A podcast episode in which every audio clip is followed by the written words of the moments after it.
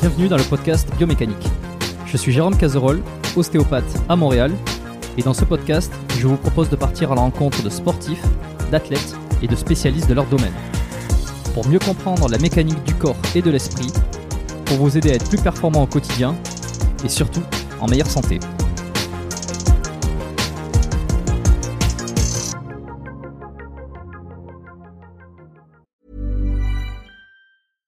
Hiring for your small business? If you're not looking for professionals on LinkedIn, you're looking in the wrong place. That's like looking for your car keys in a fish tank.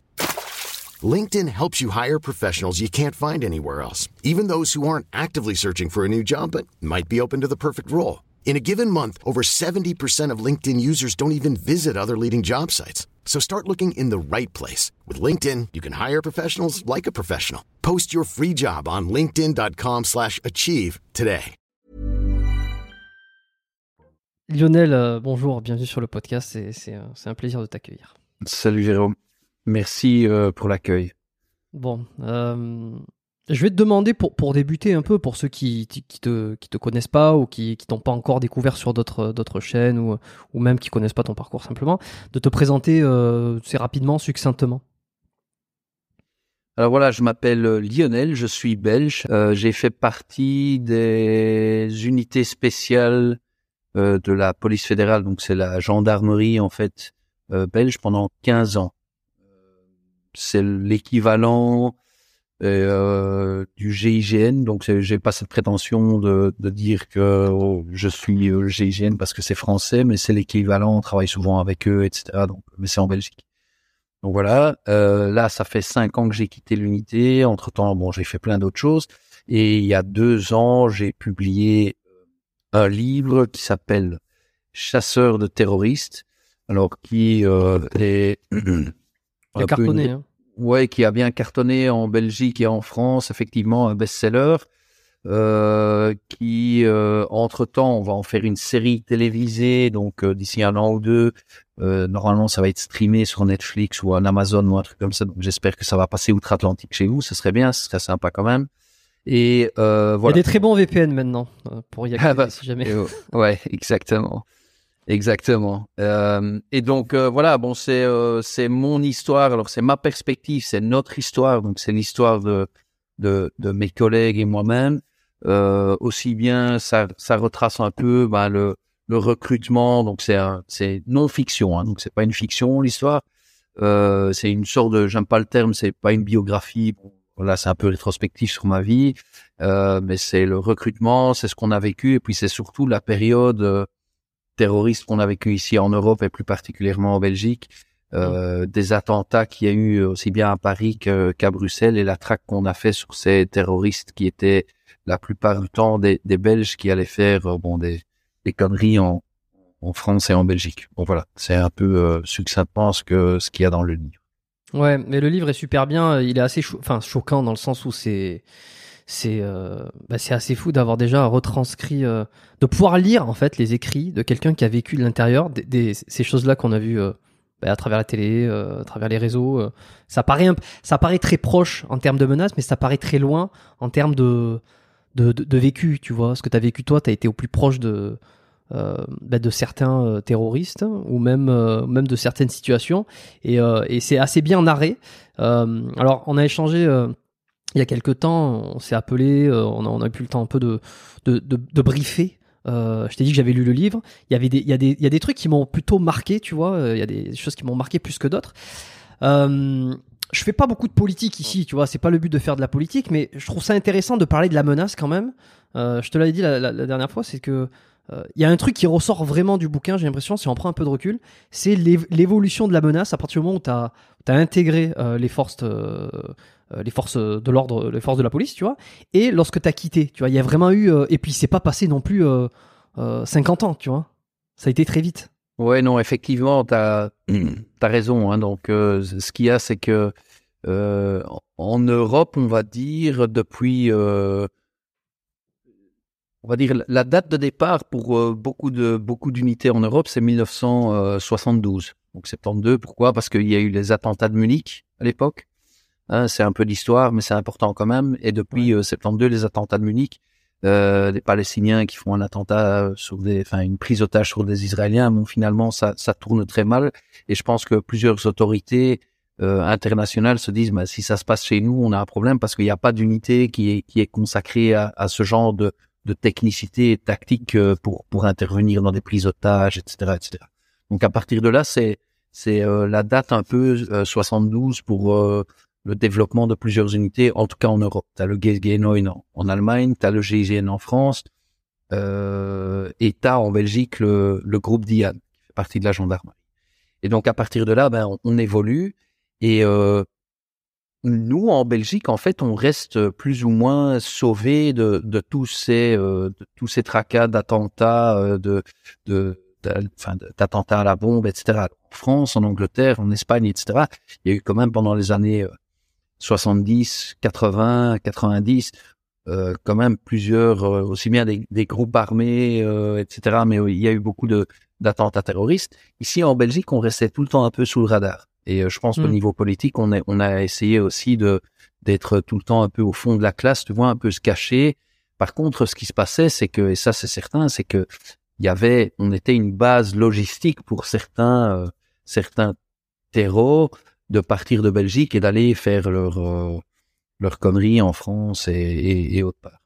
Et finalement, on a été euh, donc sauvé de tout ça jusque, j'exagère un peu, mais jusque quasi en 2000, 2015 où, où là, ça commence vraiment en fait. Donc, il y a, on était, c'est ce que je t'ai dit, hein, on était, on était une unité, enfin, on est une unité antiterroriste euh, principalement. On est donc euh, sélectionné pour ça, formé pour ça. On, on a, on a des entraînements euh, hebdomadaires et même, enfin, annuels pour ça, avec des workshops internationaux, etc. Mais nous, en Belgique, on n'avait jamais été confronté vraiment à cette terreur Hmm. opérationnelle comme euh, comme elle a comme elle a pu l'être peut-être dans d'autres pays à un certain moment, peut-être moins moins grand, mais ils avaient quand même au niveau opérationnel un peu plus de d'expérience que nous à ce niveau-là. Donc euh, voilà, c'est c'est pour ça que c'était fort ab- abrupt et en 2015, tout d'un coup, on est on est jeté dans le bain, on est dans une période de guerre en fait, de guerre Ouais. urbaine parce que tout se passe euh, dans les grandes villes en Belgique, en, à, à Bruxelles, à, à Anvers, euh, dans d'autres villes. Mais c'est une guerre urbaine qui c'est une vraie guerre quasi européenne qui se passe dans dans la capitale.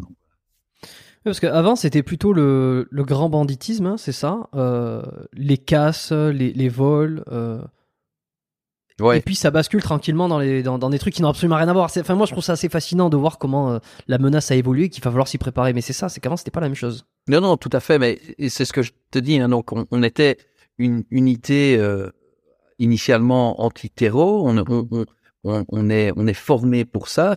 Mais comme il y en avait pas, et heureusement pendant toutes ces années, pendant 50 ans ou quasi 50 ans, il y en a, a, pas eu d'événements comme ça. Mais on faisait d'autres choses. On faisait du grand banditisme, on faisait euh, des prises d'otages quand il y en avait une de temps en temps. On faisait des, des, des retranchés, hein, des forcenés, des fourches à vol, comme on appelle ça en Belgique euh, des remises de rançon, des, des grosses émeutes prison où les collègues, enfin, de la gendarmerie, de la police euh, normale ne pouvaient plus intervenir, on les faisait, puis des, des moyens techniques et spéciaux, etc. dans, dans des dans des perquisitions renforcées. Donc, on faisait ça deux trois fois par semaine parce qu'on avait, on va dire, quasi rien d'autre à se mettre sous la dent parce que du terreau, il y en Mm. avait pas. Et puis tout d'un coup, c'est là et, euh, et, et, et ça éclate et c'est pour ça que bon voilà oui il faut changer son son, son arme d'épaule et, et, et voir ça différemment Et mais alors, comment ça se passe euh, la formation? Alors, hormis des détails techniques, euh, euh, passons sur ça, mais peut-être sur, je sais pas, le le le rapport au combat, l'entraînement, physiquement. Est-ce qu'il y a des choses qui il y a des choses qui changent quand on se forme contre le terrorisme versus contre des anciennes menaces? Alors la formation en soi je pense qu'elle n'a pas vraiment changé. Enfin la sélection la formation elle n'a pas changé puisque de nouveau je me répète à la base on sélectionne les gens pour justement faire de, de, de l'antiterror. Donc euh, a priori elle n'a pas changé. Par contre ce qui a changé à partir de plus ou moins, on va dire euh, 2015, quand on rentre vraiment dans ce bain-là, c'est Mm. que nous, opérationnellement, dans le peloton, donc les actifs, pas le recrutement, mais les actifs, ceux qui sont vraiment à l'escadron et au peloton à intervention, c'est qu'on se rend compte qu'on doit quand même changer un peu notre technique et notre approche, euh, notre approche opérationnelle, dans le sens où euh, on se rend compte que les entraînements qu'on faisait, ils étaient euh, bon, ils étaient là, mais qu'on on tombe sur une nouvelle menace, on tombe en fait sur sur des gars qui n'ont rien à perdre. On tombe plus sur une simple prise d'otage version terreau, on tombe sur des kamikazes en fait. Et c'est à partir de là. Et je dis pas qu'on n'avait pas fait d'exercice avant là-dessus, on en avait fait quelques-uns, mais c'était quand même un peu des scénarios. Allez, même même moi, j'y croyais pas tout le temps. On se disait ouais, mais c'est un peu tiré par les cheveux ici, c'est peut-être un peu exagéré. Il y aura probablement jamais ce genre de choses ici en Europe euh, et sûrement pas en Belgique, etc. Donc à ce niveau-là, on a dû quand même s'adapter très vite. Et euh, bon, je prends un exemple. Hein, quand tu mm. quand tu travailles sur euh, euh, tu dois intervenir sur quelqu'un qui, qui a envie de mourir, parce que c'est ça en fait un kamikaze, c'est quelqu'un qui a envie de mourir, il veut, il est persuadé de la cause, il est voilà, il va, il veut prendre généralement le, plus de victimes possible, euh, voilà pour lui au paradis. Euh, il y a, y a plus grand chose à faire. Il y a des négociations, euh, généralement ça n'aide pas. Euh, euh, les règles sont pas les mêmes. Toi, as quand même, on est, on est, dans un état de droit euh, en Belgique comme au Canada. Il y a la légitime défense, il y a de la une proportionnalité, une opportunité, etc. à, à tenir en compte. Euh, voilà, on n'a pas carte blanche, à, mais eux, ils n'en ont pas des règles comme ça, donc ils font un peu ce qu'ils veulent. Et c'est ça justement le, le, le défaut on va dire la différence qu'il y a entre eux et nous, qui fait que c'est hyper compliqué de devoir travailler dans une situation comme ça. Ah, il y a un déséquilibre. Il y a, un déséquilibre. De toute façon, en plus, il n'y a pas de, euh, il a pas de point de négociation. Euh, il n'y a pas de point de négociation. Hein. Il n'y a pas de point. Voilà, il a pas de point de négociation, mais il n'y a pas non plus de. Tu sais, euh, quand tu tombes dans, enfin, même avec des, tout grands bandits. Des, braqueurs, etc. À un certain moment, généralement, ils tiennent quand même à leur vie. Et surtout quand ils voient qu'ils tombent sous des, des, forces spéciales, des unités spéciales, etc. À un certain moment, ils se rendent et ils lèvent les bras et puis c'est fini. Et puis généralement, parce qu'ils tiennent quand même à vie. Ici, c'est pas du tout le cas. Euh, 9 fois sur 10, les gars, ils s'en foutent, ils sont perdus, ils sont, ils sont brainwashés, donc euh, voilà, ils sont lobotomisés quasi, et euh, ils ont plus rien à perdre, et ils veulent mourir. Donc comme tu dis, ça ne sert à rien de négocier, mais il y a, y a, ils ont pas de règles, il n'y a pas de proportionnalité, ils font tout et n'importe quoi. Et euh, voilà, c'est compliqué. Alors il faut savoir que, en tout cas, souvent en Europe, dans les unités euh, spécialisées, euh, les forces spéciales, le leitmotiv quand même, c'est euh, c'est de, de, respecter la vie de tout le monde, hein, et même même de l'adversaire entre guillemets. Alors on se comprend, c'est c'est proportionnel, mais c'est comme ça. Euh, mais ici, c'est quasi impossible. Tu, tu peux, enfin, on essaye de, même dans le pire des cas, de la respecter, mais c'est, euh, encore une fois, je me répète, quand quelqu'un a envie de mourir, il, il, va mourir, c'est sûr et certain. Il s'en fout. il s'en fout. C'est ça, c'est assez, euh, c'est assez marrant. Enfin, marrant. Euh, c'est assez marrant. C'est pas marrant, hein, c'est pas le terme, mais je veux dire de, de, de voir un peu cette, euh, cette mentalité comme ça euh, et d'essayer d'y trouver une solution qui est adéquate entre les droits de l'homme, entre qu'est-ce qu'il faut faire, qu'est-ce qu'il faut pas faire. Est-ce qu'à un moment donné, il n'y a pas un risque pour soi aussi, tu vois? Bon, on, a tous vu ou presque la vidéo parce que tu as participé à son arrestation de Salah Deslam quand il sort, enfin quand il quand quand, quand quand il sort face aux policiers et, qui, et que tout d'un coup il décide de courir. Je veux dire, qu'est-ce qui se passe dans sa tête? Je veux dire, parce qu'il y a aucune chance qu'il s'échappe. Donc, euh, et sachant qu'en plus, d'après ce que j'ai un peu lu dans le bouquin, euh, il y en a beaucoup qui se demandent si c'est pas débiné pour euh, pour se faire péter. Euh, donc, euh, c'est qu'il est kamikaze, mais pas trop. Tu vois? C'est un peu bizarre. Hein. Ah non, mais c'est c'est c'est tout à fait ça. Hein. Moi, je suis c'est c'est mon intime conviction, mais ça reste personnel, bien évidemment. Hein. Moi, je suis pas je suis pas enquêteur, je suis pas euh, procureur du roi ou juge d'instruction ici, donc je suis pas tout à fait dans le dossier, mais je suis persuadé que et de nouveau c'est un avis personnel que le gars s'il avait envie de se faire péter, il se serait fait péter depuis longtemps ou il aurait fait quelque chose entre temps. Alors, faut savoir que d'abord à Paris, il se fait pas péter. Hein, Soit-disant, il dit que ça ça marchait pas. Ouais. Ça, ça marchait pas. Enfin, c'est un pétard mouillé. Puis après, euh, bon, il a quand même plusieurs, plusieurs opportunités, plusieurs occasions de faire quelque chose. Il est quand même armé. On, on le retrouve à un certain moment, quelques mois plus tard, dans une commune à Bruxelles, où il a une calache, etc. Bah, il, il, il, jette la calache et il s'en court. Enfin, c'est vraiment ça. Euh, et puis là, finalement, quelques jours après, on, le rechoppe. On rechoppe finalement, voilà, on l'attrape, on fait l'arrestation. Et là, au lieu de, enfin, s'il a vraiment envie de mourir, lui, là, comme kamikaze, bah, il a qu'à sortir ou braquer un collègue et il se fait, il se fait allumer directement. Non, ce qu'il fait, c'est qu'il sort, enfin, il sort d'abord les bras en l'air, puis il, pique un sprint à gauche et il sait qu'il est dans un périmètre de collègues euh, policiers où il y a 200 policiers, il y a l'hélicoptère autour, etc. Il y a des chars. Il y a, il y a, il Ouais, il, est, il, y a aucun sens. Moi, je pense qu'il voulait faire un peu comme on appelle en anglais un suicide by cop, hein, donc un truc plus ou moins comme ça, mais un peu victimisé pour qu'il soit quand même un peu la victime, mais pas trop. Enfin, bon, c'est un, c'est, euh, c'est un lâche, on le sait. Enfin, D'abord, pour faire ça, il faut être lâche, c'est sûr et certain. Mais en plus, ici, c'est une poule crevée, quoi. Il a, il, par rapport à ses copains, il a jamais fait ce qu'il, ce qu'il devait faire. Donc, c'est vraiment lui, c'est vraiment le pire des lâches euh, de la bande, enfin, entre guillemets. Ouais. Ouais, il a, il a réussi entre guillemets ni d'un côté ni de l'autre. Euh, c'est. Euh, ouais, mais c'est ça. Même si là, côté, c'est le pire du pire, on le sait bien. Mais même là, il a échoué. Enfin, bon, voilà, il avait pas il avait pas, comme on dit, les couilles pour le faire d'un côté et de l'autre côté non plus. Et maintenant, il fait le héros ici. Il faut savoir qu'ici, pour l'instant, euh, donc fin janvier 2023, euh, il y a le procès des attentats. Euh, il y a eu le procès de Paris. Maintenant, il y a le procès de Bruxelles. Pour les attentats de Bruxelles, bah maintenant ils ont tous refusé de venir en assises. ils font, ils font, enfin, doivent être traités comme des grands princes, euh, ils veulent pas parler, ils veulent pas être fouillés. Enfin bon, c'est un scandale, c'est un scandale. Ouais, mais justement, c'est ça que j'allais te demander. Euh, toi, tu, tu, te tiens au courant un petit peu de de lui euh, et de son futur, ou en tout cas du futur de, de, de ces terroristes. Est-ce que est-ce que tu as l'impression que tu as un peu un, pas un lien, mais presque, ou alors tu as vraiment complètement décroché de tout ça aujourd'hui? Honnêtement, j'ai complètement décroché de tout ça aujourd'hui. J'essaie vraiment de, de, enfin, de pas suivre euh, trop ça parce que, euh, parce que premièrement, c'est derrière moi. Enfin, tout, on va dire ma carrière est derrière moi. Puis moi, j'ai fait ce que je devais faire en, en toute honnêteté. En, j'ai professionnellement moi et, et, enfin mes collègues et moi, je pense qu'on a, on a fait ce qu'on devait faire. Chacun chacun doit faire son boulot et, pouvoir se regarder dans le miroir le matin. Moi, j'ai fait ce que je devais faire. Je pense que voilà, j'ai bien fait. Enfin, je, mes collègues. Maintenant, mm. c'est aux juges, c'est aux juges, au parquet fédéral, aux juges à travailler, aux avocats et à faire euh, leur partie du, du job. Hein.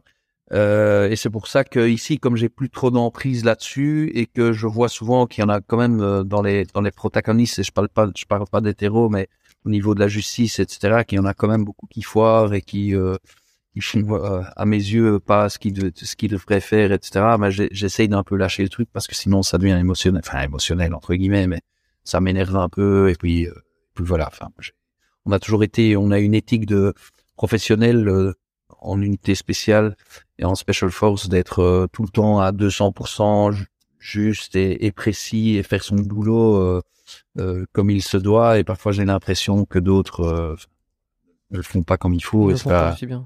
Je ne je peux pas placer ce genre de truc. Surtout quand, ça, quand on parle de, de vie et de mort et de, de ce genre de, de spécimens qui ont fait quand même ce qu'ils ont fait. Donc, euh, euh est-ce qu'au sein de, de cette euh, unité, donc qui est la police, euh, police d'une, comment, c'est quoi le, il y, a un terme spécifique, je l'ai oublié. Alors, nous, on fait, on fait, partie de la police fédérale. C'est l'ancienne gendarmerie en fait. Euh, mm. Ça a changé de nom en 2000, mais euh, c'est la c'est la police fédérale. Ouais. Euh, est-ce qu'il y a, y a eu une évolution aussi du soutien psychologique que vous aurez pu avoir après pour éviter tout ce qu'on entend beaucoup sur le stress, les stress post-traumatiques? Est-ce qu'avec la montée, l'avènement du terrorisme comme ça, il y a eu un soutien psychologique qui s'est développé dans votre dans vos unités?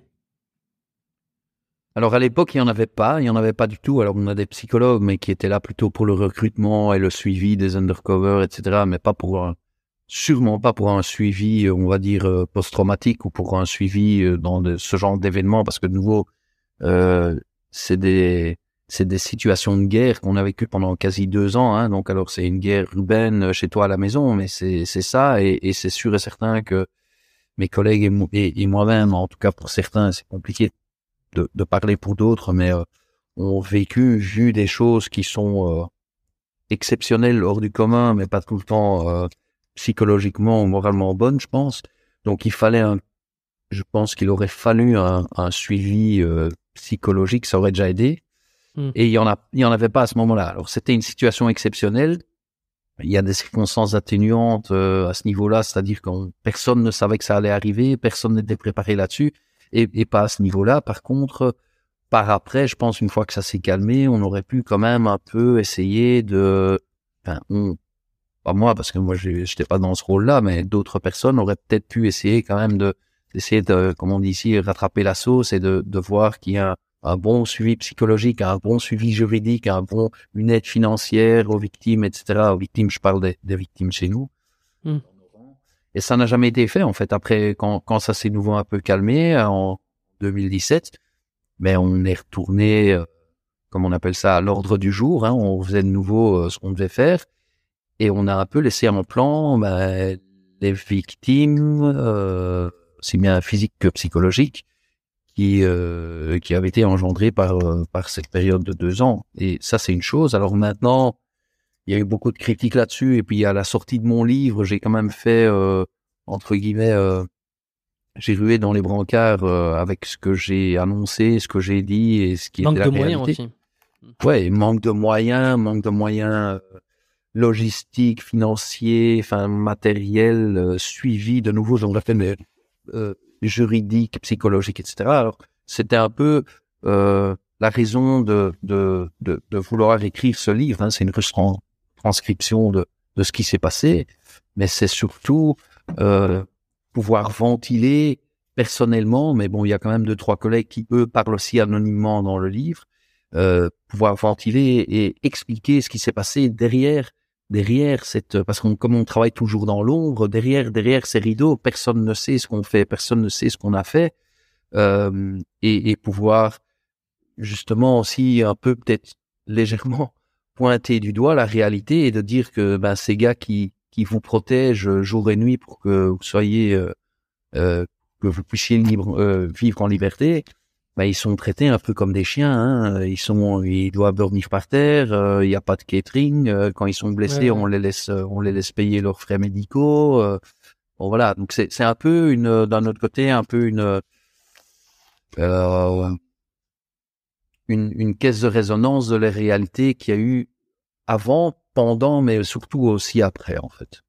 Ouais, c'est ce qui est arrivé aussi à l'un de tes collègues qui a pris une balle dans le dans la jugulaire, qui a traversé le casque, qui, qui s'en est sorti, mais qui est resté handicapé. Je sais qu'à la fin du livre, vraiment, ça parle de ça, de, de les problématiques qu'il essaie de se battre pour essayer d'avoir au moins une reconnaissance. euh. Oui, c'est ça, mais il- il- Si c'est ce pour ça que pour, c'est pour ça que j'ai voulu aussi le les leur donner un peu la parole pour que eux puissent aussi eux-mêmes parce que tu sais quand c'est qu'une personne qui parle généralement on se dit ouais mais hein, c'est un fabulateur il invente euh, il se fait un film dans sa tête enfin bon voilà et, et ça aurait pu être di- discrédité assez facilement.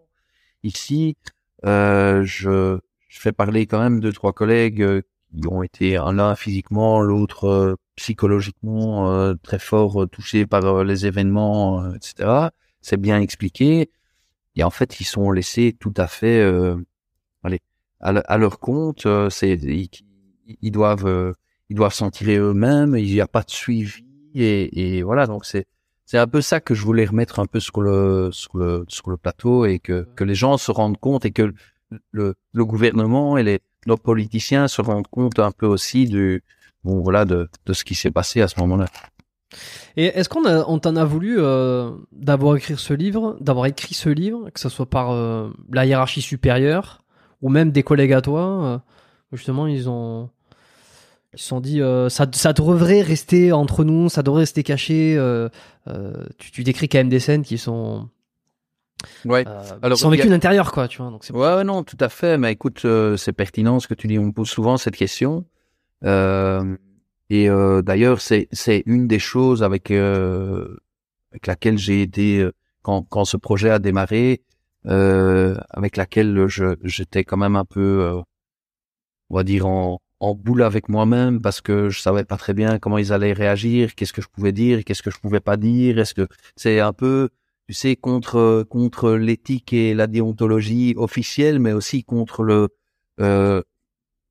pas, appeler ça une omerta, mais il y a quand même un, un code entre nous de, de tu, tu peux raconter certaines choses, mais pas tout. Enfin, en plus, euh, on te on t'éduque professionnellement à rester discret dans l'ombre, etc. Et puis tout d'un coup, t'as un T'as un Ouais. clown là, euh, ça fait deux ans qu'il est plus à l'unité, il enlève sa cagoule et il passe à la télé, il fait des podcasts et il écrit un livre.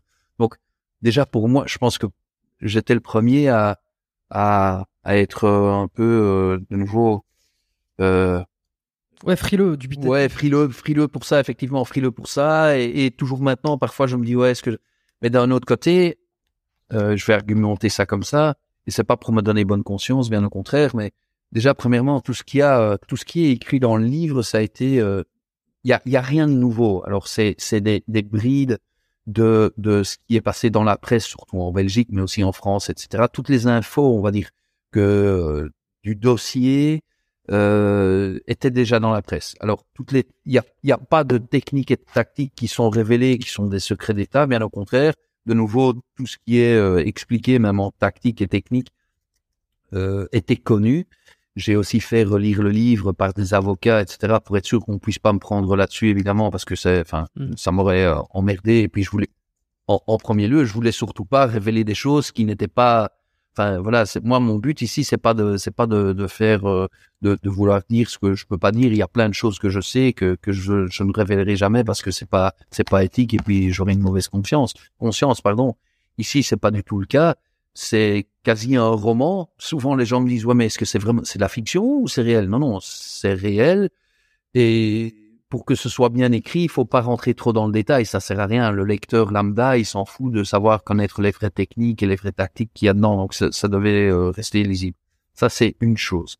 Pour revenir sur ta sur ta question, euh, mes collègues, alors je pense que je, peux dire avec ce que j'entends, parce que j'ai quand même encore des, des, contacts avec mes anciens collègues, c'est régulier.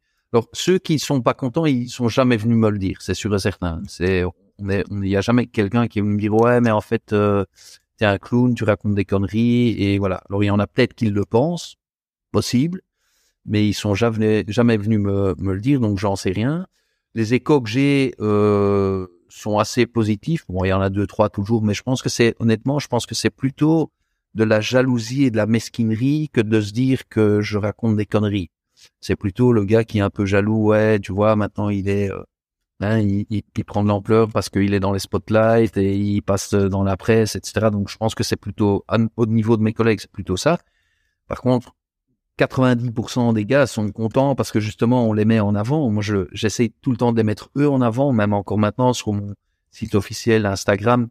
Euh, tu vois pas souvent ma tronche. Je parle quasi jamais de moi-même. Pourquoi? Parce que j'essaie de nouveau de rester discret, mais c'est c'est eux que je mets en avant, c'est l'unité que je mets en avant, c'est le boulot maintenant. Moi, ça fait six ans que j'y suis plus, mais eux, ils sont encore. J'essaye vraiment de les mettre sur un piédestal. Donc, la plupart, surtout, enfin, surtout les jeunes et même les anciens, euh, trouvent ça bien parce qu'il n'y a pas d'initiative officielle de l'autre côté de ma hiérarchie. Donc, bah, il y a quelqu'un qui le fait, ben, c'est moi qui le fais. Donc, à ce niveau-là, ils sont contents. Et pour finir, euh, la hiérarchie, bien entendu, ben, eux, ils n'étaient pas trop contents parce que comme toi, tu le sais, Jérôme, tu as lu le livre, euh, alors je pointe jamais les gens du doigt, je ne, je ne, je vais jamais accuser quelqu'un par son nom en disant ben voilà c'est lui qui a fait, enfin je pense que c'est lui qui a fait une faute, etc. Je laisse tout le temps ça un peu vague dans le livre, mais je suis certain que et toi tu les connais pas parce que tu es loin d'ici, mais les protagonistes, euh, ma hiérarchie, qui ont plus ou moins la responsabilité des fautes qui ont été commises, si c'est des fautes hein, qui ont été commises euh, à l'époque, eux ils savent qu'ils ont une une responsabilité, ownership sur les sur les épaules. Et eux, évidemment, euh, ils n'ont pas pris euh, en bonne grâce que je sorte ce livre et que et que voilà que je clame certaines choses. Donc, je sais, enfin, de, de sources très sûres que eux, euh, ils, ils m'en veulent. C'est sûr et certain. Mais bon, je, moi, je suis droit dans mes ponts. Et c'est ce que je dis tout le temps. Moi, j'attends tout le temps, euh, même avec un ministre ou n'importe quoi, que euh, on m'invite à un débat télévisé ou parce que si euh, il y en a, il y, en a hein, qui disent que je raconte des bêtises ou n'importe quoi. Ben, j'attends d'être confronté live quelque part et eux viendront avec certaines preuves. Moi, je viendrai, je viendrai avec d'autres, je suis certain. Mais on m'a jusqu'à présent, on m'a pas encore invité pour ce genre de moment. Donc euh, officiellement pour essayer de trouver. Des solutions. ouais, non, c'est même pas des solutions. Ça aussi, je demande. On m'invite pour trouver des solutions, mais on m'invite d'abord au lieu d'aller euh, dire certaines choses que je raconte des conneries et que ce qui est mis dans le livre est faux, mais qu'on me confronte avec euh, ben, avec des mensonges, n'importe quoi. Ils l'ont pas encore fait, donc je, je suis persuadé que c'est un peu de la on va dire de la mesquinerie aussi de certaines personnes dans ou même plus haut, hein, au ministère, qui se, bon voilà. Ouais, ça veut dire que t'as pas vu ou t'as pas eu vent euh, de, de, de, Parce que là, le livre est sorti il y a quoi? Il y a deux, trois ans? Deux ans, là. Deux ans, Ouais. en mars, deux ans, ouais. Quasi deux ans. Bon, t'as pas vu de, de différence ou, y dire de certains collègues qui travailleraient toujours actuellement dans, qui seraient toujours sur le terrain, qu'il y a eu des modifications suite à ce livre, ou en tout cas suite à. Non, non. Alors, au, au niveau, alors, au niveau humain, non. Alors, c'est sûr qu'après les attentats de Bruxelles, pendant, déjà, pendant les attentats et, et l'assaut qu'on a fait à Verviers à un certain moment, qui est bien expliqué dans le livre aussi, euh, là, on reçoit des moyens parce que c'est médiatisé. Puis, il y avait juste eu les attentats de, de Charlie Hebdo une semaine avant, etc. Et là, tout d'un coup, ben, notre unité, euh, qui s'appelle la DSU, c'est l'acronyme pour Di- Direction Special Units, euh, est mis euh, en plein dans les spotlights de la presse, etc. Et, et, là, on dit bah ouais, c'est vrai, on a plus de, il y a plus de moyens, on a plus de, on a plus de matériel. Et là, il y a un budget qui est quand même libéré pour qu'on puisse, au niveau matériel et logistique, plus ou moins un peu se renflouer pendant quelques années. Mais entre temps, c'est nouveau oublié. Hein, Jérôme, ça a duré deux trois ans. On a eu un peu de, un peu de pognon pendant deux trois ans. On a pu s'acheter qu'on devait s'acheter entre guillemets. Mais entre temps, c'est nouveau. Et puis il y a eu le Covid, etc. Maintenant, c'est oublié. Ils sont de nouveau banqueroutes. Il y a plus, il y a plus d'argent. Enfin, c'est nouveau la même chose qu'il y a 7-8 ans. À ce niveau-là, non. Et au niveau, on va dire suivi, hein, ce que je clame là, niveau juridique, psychologique, etc. Il y a eu après la sortie de mon livre. euh, ils ont essayé de nouveau de, de rattraper certaines choses et de dire qu'ils essaient, enfin qu'ils font, qu'ils ont pris certaines initiatives, mais c'est euh, c'est bullshit. Mm, c'est léger, C'est ouais, c'est très léger, c'est en vain. Et puis des échos que j'ai des collègues qui sont sur le terrain me disent que il y a eu deux trois maintenant les derniers mois de nouveau deux trois deux trois situations pas, pas similaires aux attentats, mais deux trois simila- situations où ça partait un peu en cacahuète opérationnellement et qui a pas eu de suivi et qui sont de nouveau laissés. peu. Donc voilà, bon, il y a rien Ouais. qui a changé en fait. Bon, pour me faire la- pour me faire l'avocat du diable un petit peu, euh, c'est parce qu'il y a beaucoup moins de menaces terroristes aujourd'hui, donc il y a plus besoin de mettre l'argent dedans. Ouais, non, mais c'est cyclique, hein. Mais c'est partout comme ça. Je me fais, c'est comme ça la police, c'est comme ça politique, enfin, c'est comme ça partout, c'est sûr et certain. Mais c'est pour ça que je dis, entre temps, il y a eu le Covid et tout d'un coup, le Covid, c'était, la priorité pour tout le monde. Et on, on a, on a oublié, on a oublié tous les, tous les terreaux, tous les attentats. Faut savoir qu'en Belgique, je l'ai dit aussi, peut-être euh, important à savoir pour tes auditeurs, c'est que euh, déjà ici euh, en Belgique, on n'est pas trop puni, enfin pas trop puni. Ici, on est puni, mais il y a des, des, des peines maximales pour le terreau. Tu vas aller, tu vas aller en ce qu'on appelle en fond de peine, donc il y- aura pas de, il y aura pas de réduction de peine. Mais euh, la plupart, alors je parle pas de la bande de- d'Abdeslam, etc. Eux, ils vont avoir perpète. Mais il y en a d'autres Bah, il vaut, vaut qui, mieux. hein. qui- étaient là, euh, qui ont pris 15 ans. Euh, 15 ans, c'est dans 5, 6 ans, 7 ans, ils sont dehors. Hein, donc, euh, et en sortant de prison, tu vas pas être déradicalisé, bien au contraire. Donc voilà, il- ça va, ça va recommencer. Enfin, moi, j'ai pas, pas le nez dans les dossiers, mais Hmm. c'est sûr et certain que les gars, que il y a des, on sent, il y a, il y a de nouveau, ça fluctue un peu, il y a de nouveau des, il y a, y a des nids ici et là, et bon voilà, je dis pas que, je pense que pour eux c'est peut-être un peu plus compliqué qu'il y a quelques années, pour se procurer des armes, pour être euh, en, faire euh, des, des associations euh, comme ça où ils vont faire, je pense que c'est un peu plus compliqué, mais s'ils veulent vraiment, ils vont, ils vont passer à l'acte. Mais euh, est-ce que ce que je disais tout à l'heure sur le fait qu'il y ait moins d'attaques terroristes, est-ce que c'est c'est un fait, par exemple? On- toi, euh, on remarque vraiment une diminution des, des, tendances des attaques, ou alors c'est simplement parce qu'elles sont moins médiatisées euh, que la police fait mieux son job euh, et donc qu'il les arrête un peu plus en amont, euh, ce qui fait qu'on n'entend plus parler. Alors, je, pense qu'il y a trois choses. La première, c'est que faut savoir quand même qu'entre 2000, euh, on va dire entre 2014 et 2018, il y a eu quand même une série d'arrestations, aussi bien en- partout en Europe, mais en, Belgique surtout parce que quasi tous les tous les protagonistes étaient étaient ici à Bruxelles. J'exagère, mais c'est quasi ça. Ben, ils ont quasi tous été arrêtés. Alors entre temps, il y en a il y en a qui ont, enfin ils ont tous pris une peine, quasi tous pris une peine. Il y en a qui sont déjà de nouveau dehors, c'est ce que je t'explique. Donc il y en a certains qui après 3, 4 ans, 5 ans étaient dehors parce que c'était pas prouvé, etc. Il y en a d'autres qui ont pris des plus grosses peines qui vont ressortir. Donc entre temps, s'ils sont en prison, ben, ils savent pas faire grand chose. Euh, c'est une chose. Euh, une deuxième chose, c'est que je suis persuadé que euh, même s'il y avait eu beaucoup de critiques à l'époque sur les sur la police belge et sur les sur les enquêteurs surtout, etc. Je pense qu'ils font, j'en connais plein, ils font super bien leur boulot. C'est des gars motivés qui sont, euh, enfin, des, des, des, super bons enquêteurs.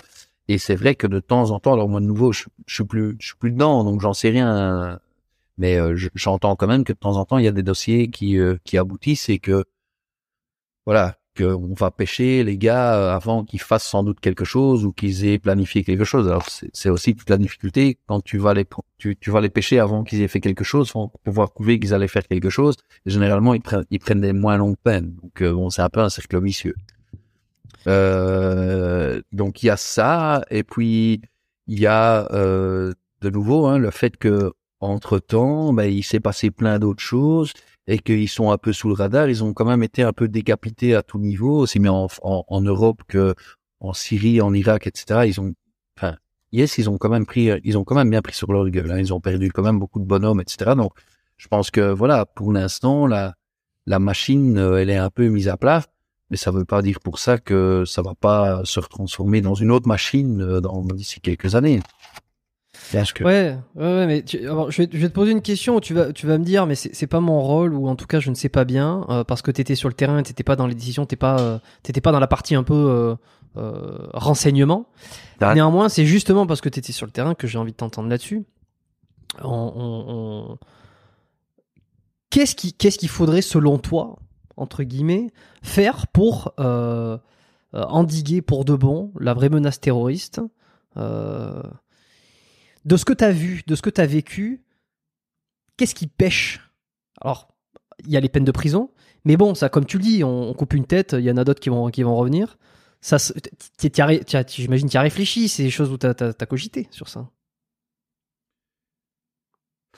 Mais tu sais, enfin, je pense pas qu'il y a une bonne réponse ou qu'il y ait qu'une réponse. C'est, euh, c'est un débat, c'est un peu un débat, on va dire, aussi bien euh, politique que philosophique et que même religieux, etc. Je pense que c'est à voir à plusieurs niveaux. Ici, je sais que à un certain moment, le fait qu'il y ait eu autant de de de, de terreau retranché, de terreau potentiel ici en Belgique, c'est parce que il y a eu un, un laxisme au niveau politique pendant les années 80 et 90 ils savaient tous en France, en Espagne, en Allemagne que s'ils venaient en Belgique, on les faisait pas chier parce que parce que voilà, parce qu'il y avait toute une, histoire politique qu'il fallait pas embêter euh, certains groupes ethniques que quand ils sont dans leur quartier, ben il faut pas trop les embêter, qu'on les laissait faire, qu'on savait qu'il y avait des, mosquées radicalisées, etc., mais qu'on qu'on ne les fermait pas. Euh, bon voilà, qu'il y avait des recruteurs et ça aussi c'est une deuxième chose. Il y a il y a des des gars qui ont recruté, c'est c'est c'est des gars qui recrutent des des, des gamins parfois de, de 12, 13, 14 ans. Alors, tu sais quasi rien faire contre un gars qui recrute un, un, autre de 25, 30 ans. Mais quand tu, quand tu laisses faire des recruteurs qui vont pêcher euh, sur des, des gars qui sortent de l'école, qui ont 13, 14 ans, qui sont déjà un peu paumés, qui ont, voilà, c'est, c'est là qu'il faut couper la tête aussi, qu'il faut les recruteurs, qu'il faut les, il faut les saquer, il faut les, il faut les mettre en tôle pendant 30 ans, hein, ces gars. Ben ici, ben, on rigole, et puis après, après trois quatre ans, on, les, laisse ressortir et entre temps, ils ont quand même fait leur boulot euh, même de, depuis leur cellule et, c'est tout ça en fait, c'est tout un, c'est toute une une, une euh, un endiguement de certaines choses et puis et puis bien évidemment, nouveau sans, sans vouloir stigmatiser, mais surtout dans cette thématique-ci, on est quand même dans une euh, un profil, on va dire ethnique, religieux, démographique bien particulier euh, de euh, jeunes garçons généralement, parce qu'il n'y a pas beaucoup de filles là-dedans quand même, il hein, faut bien le dire. Euh, jeunes garçons entre 15 et, c'est patriarcat ça. Euh, ouais, mais c'est ça, mais entre ouais, mais entre 15 et 20, entre 15 et 25 ans, fort démunis, qui viennent. Alors il y a quelques exceptions, mais la plupart ils ont quand même un profil assez, assez bien trempé. Et, et là-dessus aussi, il faudrait peut-être un peu jouer. Alors de nouveau, hein, c'est de la grande philosophie, c'est pour des débats à la télé, mais et moi j'ai pas la science infuse, je dis pas que j'ai, mais il faut, il faut sans doute aussi faire autre chose et pas simplement leur donner une plaine de jeux où ils peuvent aller jouer au football, mais les éduquer différemment, leur, leur, leur donner une autre éducation à l'école, les, les forcer à aller à l'école, parce que généralement, pas tout le temps de nouveau, mais généralement de l'éducation, ça te donne un peu la jugeote dans la tête, donc ça te fait réfléchir et ça te fait faire moins, moins de bêtises, moins de conneries. Et puis il y a toute la partie parentale, je pense aussi, où il y a quand même une grosse responsabilité parentale, où euh, ben quand t'as un gamin de 9 ans qui à 10 heures du soir en pleine semaine se balade encore sur une mobilette euh, en pleine rue, c'est, enfin, je suis désolé, moi c'est pas normal, c'est pas, et c'est c'est plein de choses comme ça, je pense. Et ici en fait, et je finis avec ça là-dessus, on, on, victimise en fait, on a surtout en Belgique, enfin en Europe en général, je pense, mais en Belgique aussi, on a on a on, a victimisé cette c'est cette catégorie de personnes en disant ouais mais ils sont démunis, ils ont une une jeunesse euh, compliquée, euh, ils sont dans des quartiers défavorisés. Alors, c'est une minorité, hein, faut le savoir. Mais c'est pas parce que tu es dans un, un, t'as grandi dans un quartier défavorisé que ça te donne le droit euh, d'arracher le sac de la petite vieille, mais non plus d'aller poser une bombe devant devant une synagogue ou devant une église. Tu comprends ce que je veux dire? C'est c'est un peu et on, on, en a fait tout le temps un peu des victimes jusqu'à un moment où ils sont passés vraiment à une autre extrême où ils se sont dit bah les gars on va se faire péter. D'abord on va aller on va aller se battre là-bas et puis on va revenir on va se faire péter. C'est un peu schématisé ce que je raconte mais c'est plus ou moins la réalité quand même hmm. Bon, effectivement, c'est assez, euh, c'est assez politique après. Hein, euh, tout découle. C'est tout à fait politique. Moi, il n'y a pas de, il y a pas de, de vision, shortcut. Hein. ouais, il y a pas de, il y a pas de, on pourrait, il y en a plein qui, qui vont sans doute me contredire, me dire ouais non c'est pas vrai, c'est Écoute, euh, c'est c'est mon opinion. Je pense que c'est c'est c'est une, une grande problématique, hein, surtout en Europe. Bon, c'est vraiment oui, non, et puis si je te demande aussi, c'est parce que tu as été au contact direct. Donc, euh, alors, je veux dire, chacun peut avoir son opinion. Je reste quand même persuadé qu'il y a des opinions qui se valent un peu plus que d'autres. Tu vois, je pense que mon opinion, euh, vaut moins, largement moins que la tienne, si tu veux. Hein, parce qu'en termes d'expérience, non, mais je veux dire sur sur ce sujet-là, euh, en termes d'expérience, en termes de vécu, euh, si tu veux, donc je pense que te demander et avoir ton opinion là-dessus, ça peut être plus intéressant que de demander à quelqu'un qui, qui est dans la rue, et qui n'a jamais été au contact du terrorisme directement, tu vois, et qui a vu les choses comme elles étaient. Est-ce que vous avez été formé un peu plus au corps à corps, au combat? Par rapport à cet avènement des, terroristes ou ça n'a pas été pris en compte ça? Tu, tu veux dire euh, pendant pendant si on a été reformé pendant les pendant les attentats enfin pendant cette période-là ou ouais, euh, ouais, ouais ouais ouais. Non pendant, honnêtement euh, en fait chez nous ça se passe comme ça. Une fois que la formation est donnée elle dure quand même un an et demi quasi en tout en plusieurs blocs avec plusieurs plusieurs choses à apprendre il y a aussi du sport de combat, il y a du corps à corps, etc. Une fois que tu sors et que t'es, enfin, tu sors de cette formation et t'es au peloton, alors il y a, il y a encore une formation, ce qu'on appelle une formation continue, puis tu as euh, un cours de sport de combat une fois par semaine ou deux fois par semaine, etc. Mais euh, pas spécifiquement, en, tout cas en sport de combat, on n'a pas, on n'a pas changé notre technique euh, pendant cette période-là. Par contre, on a changé d'autres techniques pendant cette période-là, des techniques de de, de tir, des, surtout des techniques de tactique. Donc euh, CQB, hein, rentrer dans une pièce, comment on fait? Ouais, mais ici c'est pas c'est pas un CQB normal, c'est euh, c'est avec un terreau. Il pourrait avoir une veste, il peut avoir une grenade, etc. Donc là, on a adapté quand même certaines choses, certaines techniques, certaines tactiques. Est-ce qu'on n'enverrait pas d'abord un drone? Est-ce qu'on n'enverrait pas d'abord un chien? Euh, dans cette situation-là Comment? De nouveau, je, je fais très simple, mais c'est à ce niveau-là, on, a fait on, on a repensé, ouais, on a fait beaucoup de changements, on a repensé sur le moment même, même si on n'avait pas beaucoup de temps de s'entraîner. Hein, pendant ces deux ans, on s'est quasi jamais entraîné. C'était plutôt pendant les briefings qu'on disait, bah là, les gars, on va pas rentrer comme ça, on va faire comme ça et comme ça. C'était un peu. Euh, par après, les années par après, on a là quand on s'est un peu posé, on a remodifié certaines choses et on a pu s'entraîner euh, avec les jeunes qui étaient déjà au peloton aussi pour pour revoir certaines techniques et tactiques. Mais pendant, c'était un peu. Euh, pas trop. non, on n'avait pas le temps. Honnêtement, on n'a pas arrêté pendant deux ans. C'était jour et nuit. Hein, donc. Euh. Et là, et là après, quand t'as quand as reformé des jeunes sur euh, toi, c'est quoi la fin de ta carrière? T'as fait un peu de formation pour les, les, futurs? Non, moi, je suis jamais passé. c'est un peu le parcours de certains chez nous une fois qu'ils ont fini leur on va dire leur carrière active opérationnelle, ils repassent à la cellule, ce qu'on appelle une cellule formation, donc c'est vraiment le recrutement et, la formation. Moi, j'ai jamais trop euh, accroché euh, là-dedans.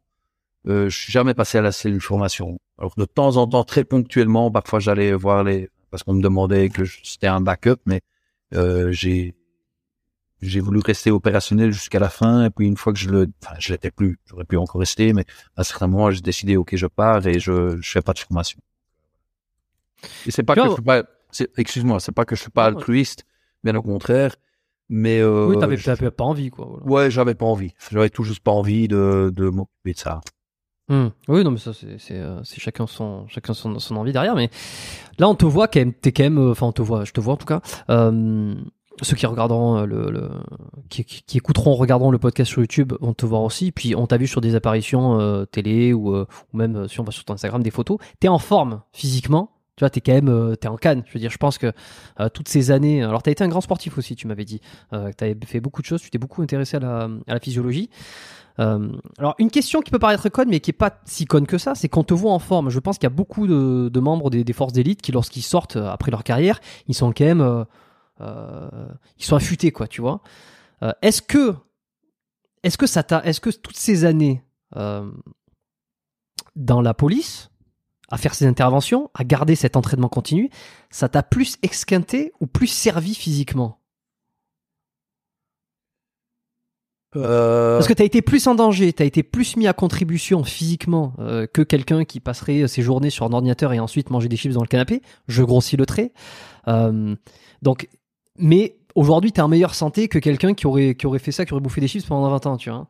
Ouais, mais euh, ce qu'il y a, c'est que c'est, enfin, je veux dire, c'est un peu la carrosserie que tu vois pour l'instant. Alors de nouveau, il y a deux choses là-dedans aussi. Hein.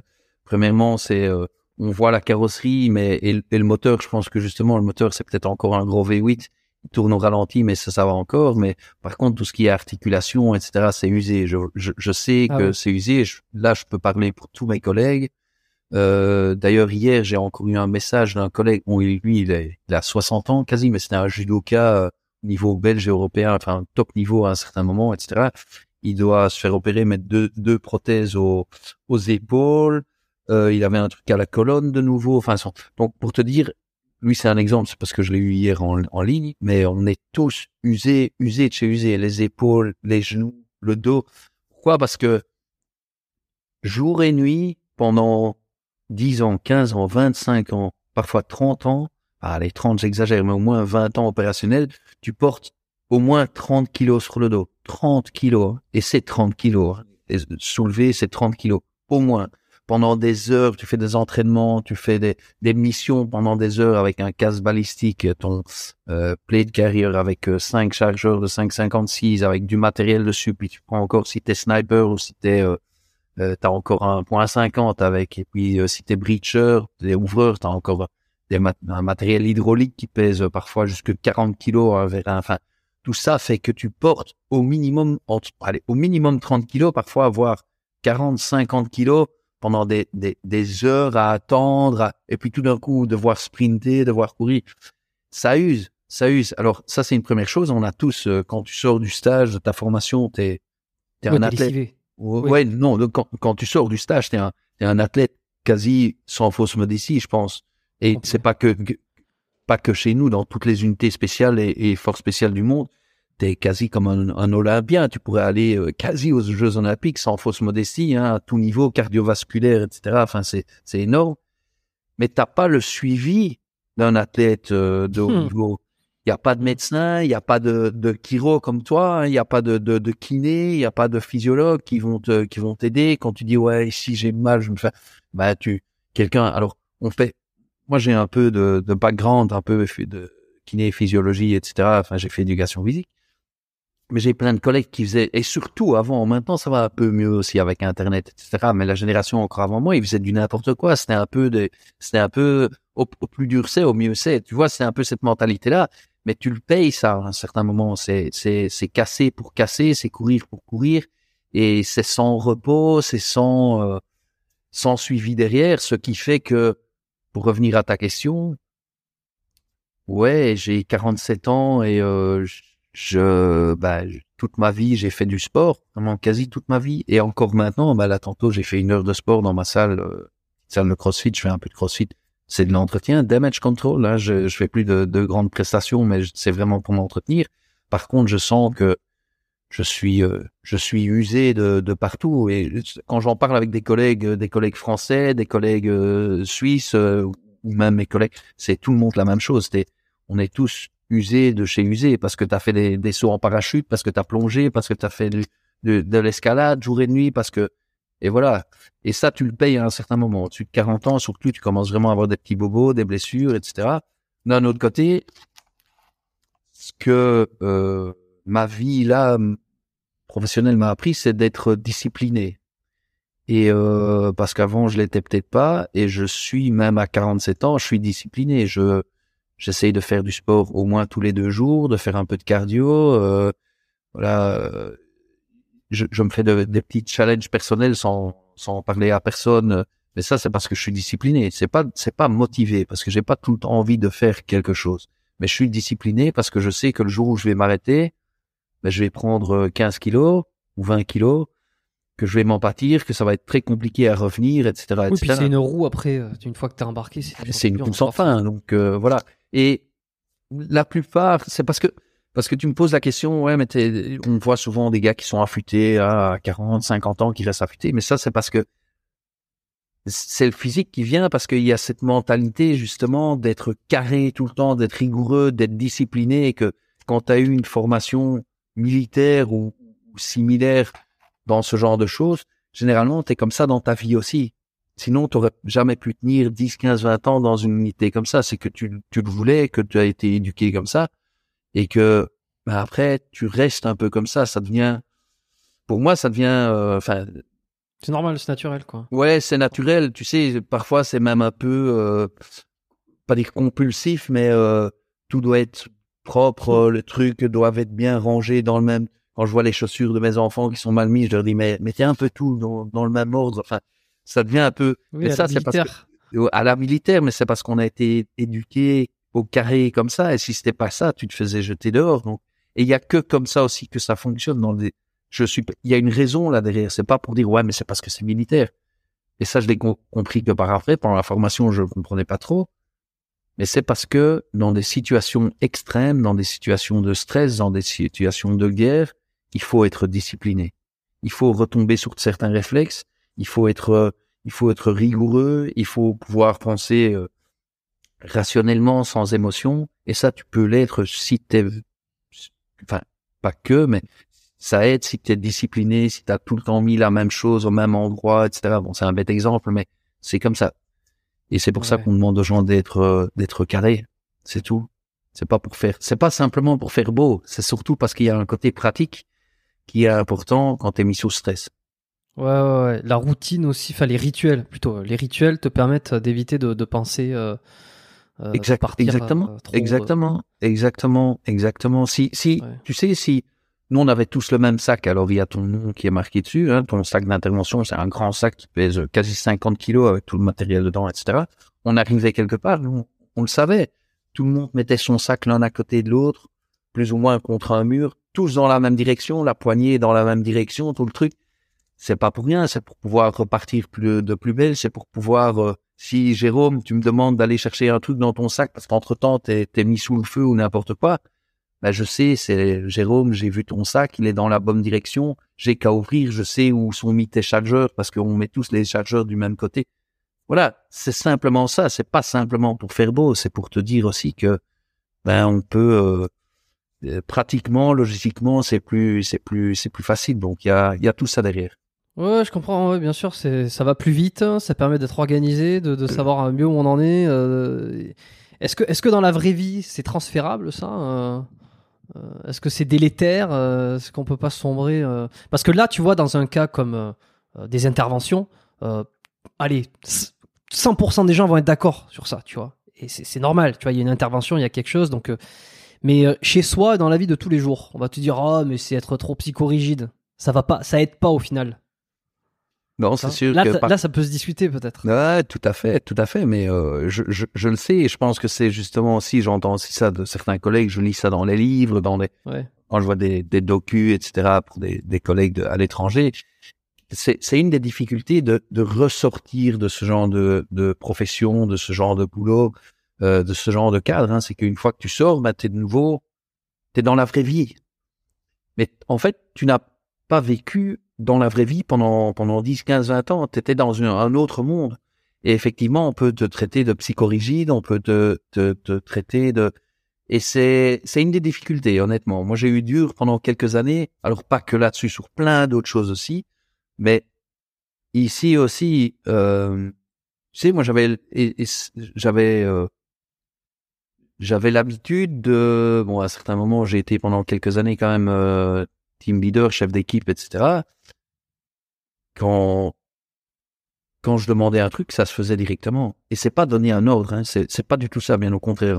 Généralement, dans les forces spéciales, l'unité spéciale, on ne donne pas d'ordre, mais c'est parce que ça coule de source. Je t'ai demandé, Jérôme, de faire ça, ben tu le fais sans discuter, enfin sans discuter. On peut discuter avant ou après ou n'importe quoi, mais on ne discute même pas parce que ça, tu vas comprendre ce que je te demande, c'est c'est normal, c'est et c'est pas que pour ça, c'est pour plein d'autres choses. Et si je te le demande, je suis certain, Jérôme, que tu vas le faire.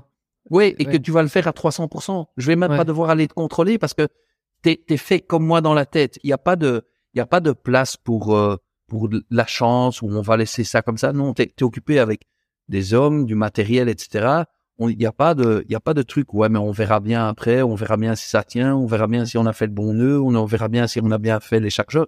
Non, c'est demander un truc. Tu le fais à 200% parce que ça tient la vie, ta vie, la mienne, etc. L'enjeu est trop important pour ce, exactement. Et ça, c'est compliqué dans le civil parce que je me suis rendu compte en fait que les gens ne pensent pas comme pas tout le temps, du moins comme moi, comme comme nous, que euh, bah ouais, je te demande quelque chose et en fait euh, ouais, je le fais qu'à moitié, c'est bon, c'est bon, le chef il va rien, enfin ou le, le patron ou n'importe quoi, ou mon collègue il va rien dire, c'est c'est fait, c'est fait, bon, c'est pas fait. Et, et ça, j'ai j'ai eu très dur pendant quelques années à, à, me remettre dans le bain. Et là, c'est vrai qu'on me dit parfois, et je, avec d'autres aussi qui sortent de ce genre de métier, qui disent ouais, mais vous êtes psychorigide, chez vous ça doit tout le temps être carré. Mais c'est pas que c'est carré, c'est juste, c'est demandé de faire quelque chose, fais-le convenablement. Ouais, mais enfin, on peut tourner autour du pot. Alors, et, je, je sais que dans un niveau, dans le civil, c'est parfois ça fait rire, et moi aussi ça me fait rire.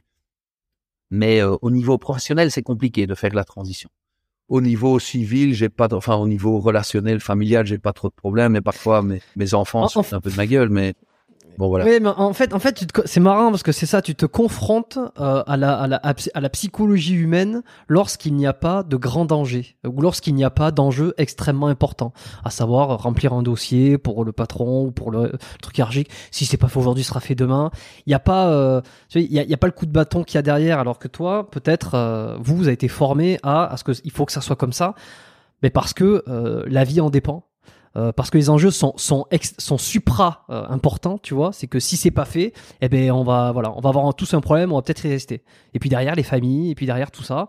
Et donc il euh, n'y a pas de il a pas d'alternative quoi. Alors que la psychologie humaine, quand il n'y a rien au bout, quand il n'y a ni grande menace ni grande récompense, eh ben, elle est un peu euh, flemmarde, elle ça a mon importance, tout ça. Et quand tu te confrontes à ça, c'est ça que ça doit, ça, doit dire, euh, merde. C'est tout à fait ça. Mais c'est bien, t'as bien, t'as bien, euh, t'as bien retranscrit ce, ce, que je voulais dire. C'est vraiment tout à fait ça. Et ça, ça mène à une, ça m'a mené à certaines frustrations à un certain moment, je t'assure, parce que, et t'as raison, hein. Et, et la vie, c'est autre chose que ce que j'ai fait. Je me rends compte et parfois, euh, il faut pouvoir lâcher, il faut pouvoir, euh, pour être heureux dans la vie normale entre guillemets, il faut pouvoir lâcher ce genre de choses. Et là, j'ai eu compliqué. Enfin, j'ai, ça a été compliqué. J'ai eu dur pendant quand même quelques années à pouvoir me remettre un peu en, en perspective, à me dire ouais, mais comme tu dis, mmh.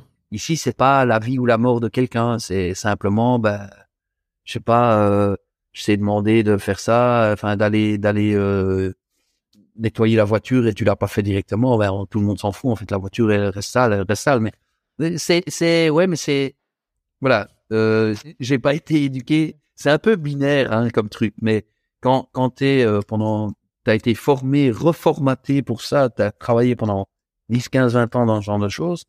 C'est, euh, en tout cas pour moi, et, et je te dis, j'ai lu, j'ai lu plein de choses là-dessus. Pour beaucoup, c'est c'est un peu ça la euh, c'est compliqué. C'est compliqué de se retrouver, de pouvoir lâcher les choses, de pouvoir prendre de la distance, pouvoir relativiser certaines choses, de dire ouais bon ben, c'est comme ça, c'est comme ça. Souvent ma femme me dit mais laisse pisser, c'est bon, quoi. Enfin, ouais, on, on- laisse, laisse tomber, c'est bon comme ça. Et euh, bon, voilà. Euh, je- commence, je commence à, à lâcher, à lâcher le, le truc, mais ça n'a pas Mm. toujours été facile. Et oui, mais je, suis aussi un petit peu psychorigide, moi, dans mon, dans, dans mon état d'esprit. Alors, jamais euh, comme euh, euh, c'est- ton équipe euh, pourrait l'être et l'aurait pu l'être. Ça, c'est- ça, jamais, voilà, j'ai jamais été dans ces unités, donc j'ai pas été formé, moi, professionnellement comme ça. Mais j'ai cette façon de voir les choses, donc c'est pour ça que je vois. Et, effectivement, le, le delta a entre le, le, le- pro et le civil à ce moment-là, c'est euh, l'enjeu et être capable de prendre du recul en se disant. Et moi, ça m'arrive tous les jours aussi, tu vois, de râler sur des trucs ou de pourquoi c'est pas comme ça, pourquoi quand tu dis ça, c'est pas comme ça, tu vois? Euh, alors que euh, euh, ça pourrait être tellement plus simple si tout le monde agissait euh, clairement. tu dis que tu fais, tu fais. Et euh, bon, ben alors c'est faut lâcher quand tu quand, t'as pris un très bon exemple quand t'as dit la voiture qui est pas lavée. Bon, si elle est pas lavée, ok, c'est chiant. Pourquoi si c'est si c'était fait, ça serait parfait. Mais au final, c'est pas fait. Est-ce que c'est si grave et est-ce qu'il y a autant besoin de se prendre la tête pour cette raison-là? C'est toute la question. Mais il faut arriver à se sortir de ce parce que c'est un c'est un raisonnement. C'est un raisonnement quand tu penses comme ça. euh, c'est, dur de prendre du recul, de dire attends c'est pas grave, parce qu'en fait naturellement tu penses de la manière pragmatique. Mais non, t'es formé pendant 20 ans dedans, ça doit être pire. hein. non, non, tout à fait. C'est, vraiment tout à fait ça. Ouais. Euh, de plus, c'est euh, moi je me dis quand même souvent, enfin j'ai parfois c'est un peu en boutade à ma femme, mais je lui dis mais si euh, la plupart des des politiciens, des professionnels dans d'autres domaines, etc. Devaient travailler comme comme on, comme j'ai travaillé, comme mes collègues travaillent encore, ou comme ben le, le monde serait peut-être moins marrant, mais tournerait, serait plus efficace. Enfin, tu comprends ce que je veux dire? Mais attends, tu sais, et, et je compare, je compare ça souvent à, j'ai plusieurs potes qui sont pilotes, qui sont médecins, etc. aussi. C'est pas tout à fait la même chose, mais il y a quand même une prise de conscience parce que tu, euh, tu fais ton boulot et tu as les, les, les vies de certaines personnes entre tes mains. Un chirurgien, il peut pas se permettre non plus d'être d'être deux Oui, de centimètres à côté. Ou d'oublier de refermer, ou de, de couper, de couper un demi centimètre et de se dire, ouais, c'est bon, tu sais, on va le faire à moitié, mais c'est bon. On va, on va, on va le refermer, mais qu'à moitié, en fait. Et puis, maintenant, j'ai plus envie. Tu sais, je, lave la voiture à moitié, puis je dis, ouais, j'ai plus envie. Eh non, mais fais-le bien et fais-le à fond. Et, et, et, ouais, mais c'est ça. Et si, enfin, on compare une voiture avec un, corps humain, et je vais dire, ouais, mais le chirurgien, en fait, il, t'a opéré, mais il va te refermer à moitié, puis il en a marre parce qu'il est 10 heures, il va aller boire un café. Mais on va où, là? Et, et c'est un peu, c'est un peu ça. Parfois, travaille avec un plombier ou un électricien et que tu vois par après, il a fait son, son boulot à moitié. En plus, tu le payes parce qu'il demande des, des sommes incroyables. Tu dis, mais c'est pas possible. Si j'avais travaillé comme ça, moi, il y aurait eu, je serais en tôle maintenant, il y aurait eu 10 morts. Enfin, je devais être précis dans ce que je faisais. Donc, euh, et un pilote, c'est un peu la même chose. Enfin, les gens qui ont vraiment un, un métier, qui sont directement en contact avec la, la vie ou la mort de, de gens, c'est bon. Donc, euh, ouais, mais j'essaye de lâcher. J'essaye pour moi-même de faire la gymnastique de l'esprit, de me dire, ici, en fait, ce n'est qu'une voiture, donc tu lâches le truc, et tu lâches le morceau et tu passes à autre chose. Et euh, j'y arrive maintenant. Ouais, tout, un- tout un travail de longue haleine après. Ouais, ouais. Et euh, t'as eu un coup de mou, euh, à part ces difficultés, euh, on va dire pratico-pratiques entre le, milieu euh, le, milieu de la police très cadré et euh, celui de, du civil qui est un peu plus freestyle. Est-ce que t'as eu un vrai coup de mou en sortant, euh, en sortant, en prenant ta retraite officiellement sur le sens de ce que tu faisais, sur ce que, sur le, ce que t'allais faire après. on entend souvent ça, tu vois, sur le, le- les, les, les, les arrivées à la retraite petit coup de de dépression de sens quoi. Ouais, j'ai eu un coup de mou, un gros coup de mou même. Alors par après, c'est toujours facile de dire euh, ouais, je pense que c'est ça ou ça. Je me suis jamais fait vraiment euh, diagnostiquer médicalement ou suivre médicalement. Vu par après, j'aurais peut-être, enfin, j'aurais sans doute dû le faire. Je pense que chez moi, c'était euh, un concours vraiment de circonstances. Alors de nouveau, c'est mon avis personnel, c'est pas un avis médical. Mais si je regarde rétrospectivement, je pense que bon, j'étais au début de la quarantaine quand j'ai quitté euh, quand j'ai quitté l'escadron. Euh, pardon, je j'étais donc un peu euh, mid-life à chercher qu'est-ce que je veux encore, est-ce que je veux rester ici, est-ce que je veux euh, aller dans le privé, est-ce que je veux changer ma vie, est-ce que bon voilà. Euh, Il y a eu ça, puis il y a eu familialement, il y a eu des gros changements aussi. Puis avec tout ce qu'on avait vécu pendant deux ans, donc c'est les deux dernières années de ma carrière, c'est exceptionnel. Si c'est à refaire, je le referai directement. Mais euh, c'était quand même assez dur. Enfin, on a vu, on a vécu des choses qui étaient quand même assez dures. On a accumulé, je pense, euh, des, des, perceptions qui étaient euh, tellement exceptionnelles. Alors, une en soi, ça va, mais là, on en a vécu pendant deux ans. C'était jour et nuit et c'était tout près de chez nous aussi, donc c'était voilà, c'était compliqué. Euh, et il y a eu, ouais, comme tu dis aussi, le truc de se dire, ben, qu'est-ce que je, qu'est-ce que je veux faire maintenant? Est-ce que c'est, est-ce que c'est le bon choix? Parce que si je vais quitter, ben, je peux plus revenir. Euh... C'est, quel âge en général la moyenne euh, de la, du départ à la retraite dans ces professions? Ça dépend. En fait, euh, en Belgique, c'est compliqué parce qu'il n'y a pas de vraiment retraite euh, anticipée pour les pour les unités spéciales, pour les forces spéciales. Donc, tu dois aller jusqu'à la fin, mais ça veut dire que physiquement, pour ceux qui sont à l'intervention, c'est quasi au-dessus de 40, ça devient compliqué. Enfin, je veux dire, de nouveau, t'es es cassé de partout, il faut faire les entraînements tous les jours, c'est des entraînements très durs, très lourds. Donc à un certain moment, il commence un peu à...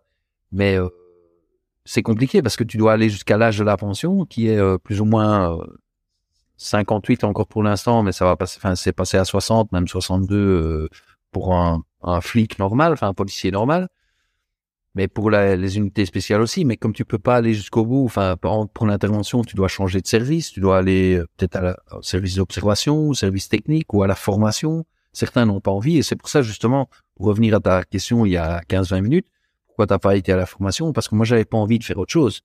Tu sais, j'étais à l'intervention et, et je voulais, voilà, je me voyais pas faire autre chose dans ma carrière d'unité spéciale ou enfin à la police.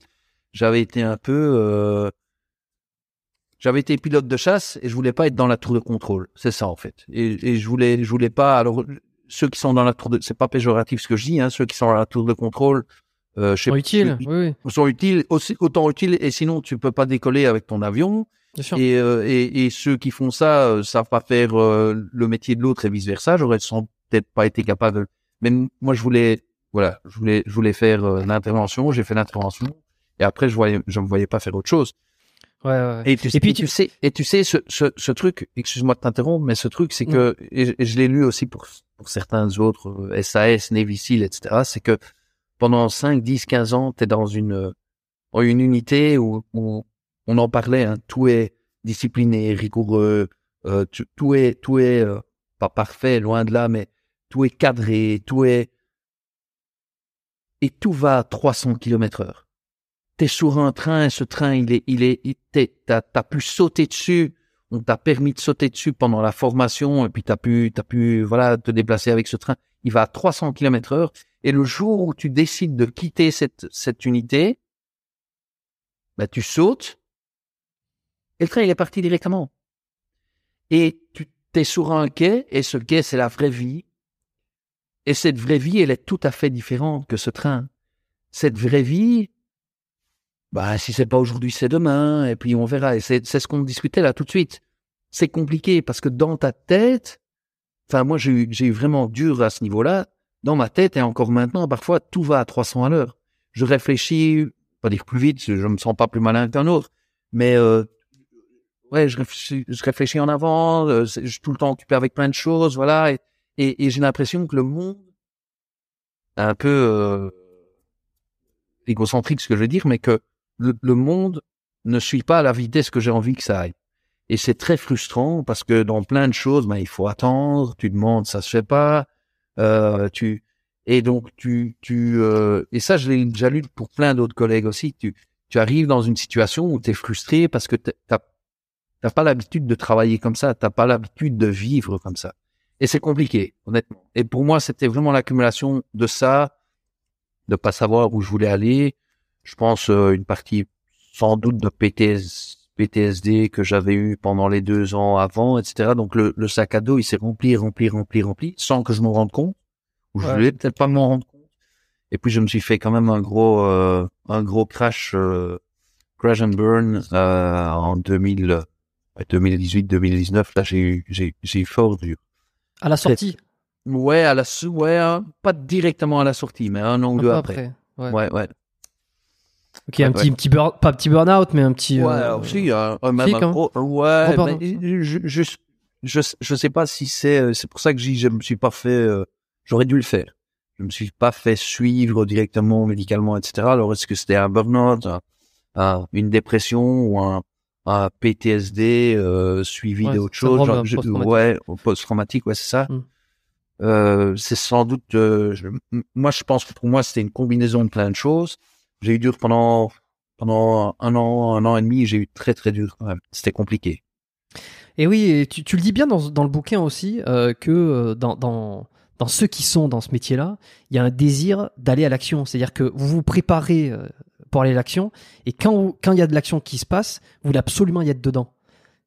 Ça, ça, peut- parce que c'est, il doit y avoir une certaine forme d'excitation. Et alors parallèlement, lorsque tu sors, lorsque tu prends la retraite, il y a aussi tout cet aspect-là qui n'existe plus. Tout cette, cette il doit y avoir de la dopamine, euh, sérotonine, adrénaline, tout ça qui, euh, qui en fait fait que tu te sens une certaine forme vivant. Ouais, euh, c'est tout à fait vrai ce que tu dis.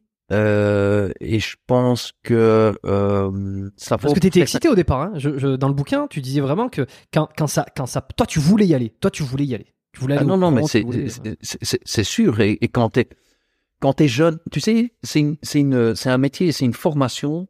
Si tu le veux pas, c'est ce que je dis tout le temps aux jeunes qui me disent ouais, mais c'est quoi, c'est quoi la clé magique, c'est quoi le truc? S'il y a une clé magique, il y en a pas. Mais s'il y a une clé magique, c'est le vouloir à 300%. Il faut le vouloir ce job. Il faut il faut que tu il faut le vouloir, sinon tu vas jamais y arriver. Sinon, à un certain moment, tu vas avoir trop froid, trop faim, trop mal, trop, trop quelque chose, et tu vas dire ouais, ça vaut pas la peine. Mais si tu le veux vraiment, tu vas y arriver. Et c'est un job où, une fois que tu l'as, ce Graal, ben faire le job en soi, ben c'est ça. Et si c'est courir vers euh, les balles qui, qui sont tirées vers toi, ou si c'est aller ben, t'as en- t'as envie de ça. C'est un peu, enfin, pour un civil, c'est peut-être un peu, tu te dis, putain, il est, il est con, lui, c'est une tête brûlée ou n'importe quoi, mais c'est, c'est parce que t'as choisi de faire ça et tu sais que tu vas faire ça. Euh, donc, c'est, c'est, t'as envie de travailler, t'as envie d'aller faire des arrestations, d'aller chercher des grands bandits, chasser euh, des gars, euh, faire, euh, je sais pas, une grosse émeute de prison où il y a des, des, des, des, des WC qui tombent du troisième étage et, et, des matelas en feu, etc. Parce que ça, ça donne effectivement, comme tu dis, de la dopamine, de l'adrénaline, de la. Tu, tu te sens, voilà, tu, tu, tu te sens, enfin, vivre. Tu, sur le moment, c'est pas conscience que, ce cette partie-là, c'est pas conscient, mais ça te, ça te, ça, Oui, ça galvanise. ça- ouais, et puis ça te donne, ça te, ça, C'est pour ça que tu le fais aussi. hein. c'est pour ça que tu le fais, ça. te- Mais ça, je veux dire, c'est pas pas surtout, mais c'est surtout, au- ouais, c'est surtout au début de ta carrière aussi parce que tu es jeune, parce que tu sors du stage, parce que t'as t'as pas encore vu tout ce qui se passait, etc. À un certain moment, ça ça s'aplanit quand même un tout petit peu. C'est ça. Bon, quand t'as fait le tour, entre guillemets, sans fausse modestie, mais je pense qu'après euh, dix ans plus ou moins, t'as fait le tour. En tout cas, si t'as mis à part cette période terreau, hein, parce que cette période terreau, c'est vraiment exceptionnel. Mais sinon, quand tu as fait 10 ans dans une unité comme le groupe Diane ou le, le GIGN ou un truc comme ça, je pense que tu peux dire que tu as fait quasi toutes les missions qui étaient intéressantes. Tu as fait des, des prises d'otages, tu as fait des grosses arrestations, tu as fait des poursuites, tu as fait des trucs exceptionnels, des exercices euh, sur des bateaux, des, des, des hélicos, des avions, des, des, des plongées, des sauts en parachute. Tu as tout fait entre guillemets, entre guillemets, bah tu peux te dire ouais j'ai fait le tour, enfin entre guillemets, tu commences. Je dis pas que ça reste pas grisant, c'est génial. T'es payé pour euh, aller rouler en moto, t'es payé pour euh, pour tirer à 300 mètres ou à 500 mètres dans un stand de tir, euh, comme autant que tu veux. T'es payé pour aller faire de l'escalade, t'es payé pour faire de la plongée. Parce que les gens payent le week-end pour euh, comme hobby, donc quelque part c'est un super. Ouais mais c'est ça, c'est un super job. Mais tout cela, enfin cela entre guillemets, tout devient normal. Et c'est justement quand t'es quand tu sautes de ce train qui va à 300 km heure, parce que ce train, bah, t'as fait encore ta plongée, t'as fait de l'escalade, etc. Et tout d'un coup, ça s'arrête et tu dis, mais en fait, c'était pas normal ce que je faisais. Enfin, tu comprends ce que je veux dire? T'es de nouveau sur ce, sur ce quai, dans la vraie vie, où tu dis, en fait, maintenant, si j'ai envie d'aller rouler en voiture très vite, ben, je dois aller sur circuit et je dois payer. Ou il y a six mois, ben, je prenais une voiture, enfin, on avait des workshops, on allait rouler sur circuit, on allait rouler sur, en moto, dans les, et on était payé pour faire ça. Donc c'est tout à fait un autre, un autre mindset. Et c'est ça qui est compliqué. Et, et, et, effectivement, le fait que tu plus ces rushs d'adrénaline, mais ça, je dois dire que euh, ça s'estompe un tout petit peu avec l'expérience quand tu as fait le tour et avec l'âge aussi. Alors pas tout à fait, et sûrement pas quand tu arrives dans des périodes comme je l'ai décrit ici de nouveau dans le livre, des périodes exceptionnelles de guerre comme il n'y avait jamais eu en Belgique et, et, et, très peu en Europe. Là, tout le monde se battait pour aller justement sur des missions. On voulait tous aller à des missions où c'était des, des missions casse-pipe, où on savait qu'on allait se faire flinguer, enfin, pas flinguer, mais ouais, tirer dessus, etc., Hmm. à grand danger. Pourquoi? Parce que parce que c'est comme ça, parce que c'est dans les mentalités, parce que voilà, c'est c'est un peu compliqué et bizarre si t'as pas été dans ce genre de d'unité à, à pouvoir expliquer ça aux gens, parce que un civil va te dire ouais mais vous êtes fou, vous allez vers le danger, euh, mais euh, ouais c'est tout à fait autre chose. Bah, de toute façon, faut bien qu'il y en ait, hein, j'ai envie de te dire, sinon, euh, c'est aussi euh, dans un Ouais, sens. Non, non, c'est vrai, mais euh, c'est euh, et ça vaut de nouveau, c'est c'est pas de l'héroïsme mal placé ou tu sais des gens qui ouais mais eux ils essayent de mais en fait c'est pas ça, c'est pas. Tu sais le, je sais pas si t'as vu le film L'assaut, c'est le film du ah oui, GIGN bien sûr. quand- Oui, oui, quand- euh, dans la- l'avion, là. Euh, Ouais, l'avion. La prise d'otage dans l'avion. Ouais, la prise d'otage, c'est véridique, hein, c'est la prise d'otage à Marignane, euh, à Marseille, en, en 94, c'est le GIGN. Euh, faut bien te dire, et d'ailleurs dans, dans le film, il y a certaines images qui sont des vraies images. Le, le, le premier gendarme, enfin du GIGN, collègue, qui ouvre le qui, qui ouvre le, la porte de l'avion et qui va rentrer, il sait qu'il va se prendre une balle. Il le sait Cra, il est en première ligne, quoi. 300%. Il le sait. Et pourtant, et c'est bien expliqué dans le film aussi, en fait, ça, et chez nous, ça, ça marche comme ça aussi, c'est par ancienneté, c'est par mérite, c'est par, euh, évidemment, les skills, etc. Mais c'est, ils se battent pour être le premier. Les gars du, du GIGN, enfin, du- de l'escadron, pendant le briefing, il y en a plusieurs qui disent, ouais, non, mais moi, je veux aller en premier, moi, je veux aller en premier. Donc, quand tu dis ça à un mortel, il va te dire, mais t'es fou, quoi. Enfin, encours-toi et, et rentre chez toi à la maison. Et, et c'est un peu, c'est un peu cette mentalité enfin, qu'il y a partout dans les unités, les forces spéciales, les unités spéciales, les unités un peu. C'est euh, ce truc, et c'est pas de nouveau, hein, c'est pas de l'héroïsme euh, mal placé ou de la, de la Ouais. C'est vraiment, c'est c'est parce que t'as as choisi de faire ça et tu, tu si bah si ce jour-là c'est ton tour, bah ça sera ton tour, mais t'auras fait quand même ce qui ce que tu devais faire. Mais il y a, y a quand même une attitude, tu vois, qui fait aussi un peu penser. euh, alors, sans, sans vouloir euh, juxtaposer les deux comme étant de la même valeur, et pas du tout, tu vois, mais un peu un côté kamikaze de la même manière que de vouloir être en première ligne en sachant à 300% euh, que tu vas te prendre une balle, en tout cas que tu vas prendre la première rafale et que tu risques peut-être d'y rester. Il y a un côté, je, je me, je me sacrifie un peu pour l'honneur. Je, tu, tu, tu vois, enfin, je veux pas faire l'approchement avec le terroriste, tu vois, qui est kamikaze et, et les, les, les idéologies euh, sont différentes. hein. Il y en a un, il veut emporter le plus de monde possible euh, pour euh, pour éteindre une civilisation je- ou éteindre en tout cas une une idéologie qui ne défend pas. Puis l'autre, c'est pour défendre. euh, Mais bon, tu sais, euh, je suis sûr qu'il y en a qui pourraient dire, ben regarde, on est chacun dans notre euh, dans nos pensées, dans nos idées, à faire le même acte.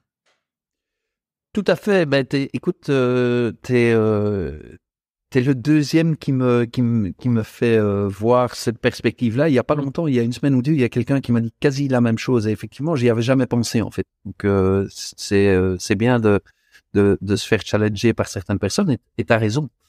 C'est effectivement le le on, on pourrait comparer plus ou moins les deux côtés en se disant mais en fait tu fais un peu la même chose que l'autre. C'est euh, c'est l'honneur, c'est euh, c'est difficile à expliquer. C'est euh, pourquoi tu le fais? Parce que c'est ton job? Premièrement, parce que c'est ton job, parce qu'on te l'a demandé, parce que tu as été formaté comme ça et que quand on te dit de faire quelque chose, ben c'est ce que je t'ai expliqué là tout de suite. Tu discutes pas, tu le fais. Alors Ouais. tu discutes pas de nouveau. J'exagère un peu, hein, surtout chez nous, il y a beaucoup de grandes gueules, etc. qui vont alors pas pendant la mission, mais avant ou après, on va discuter quand même.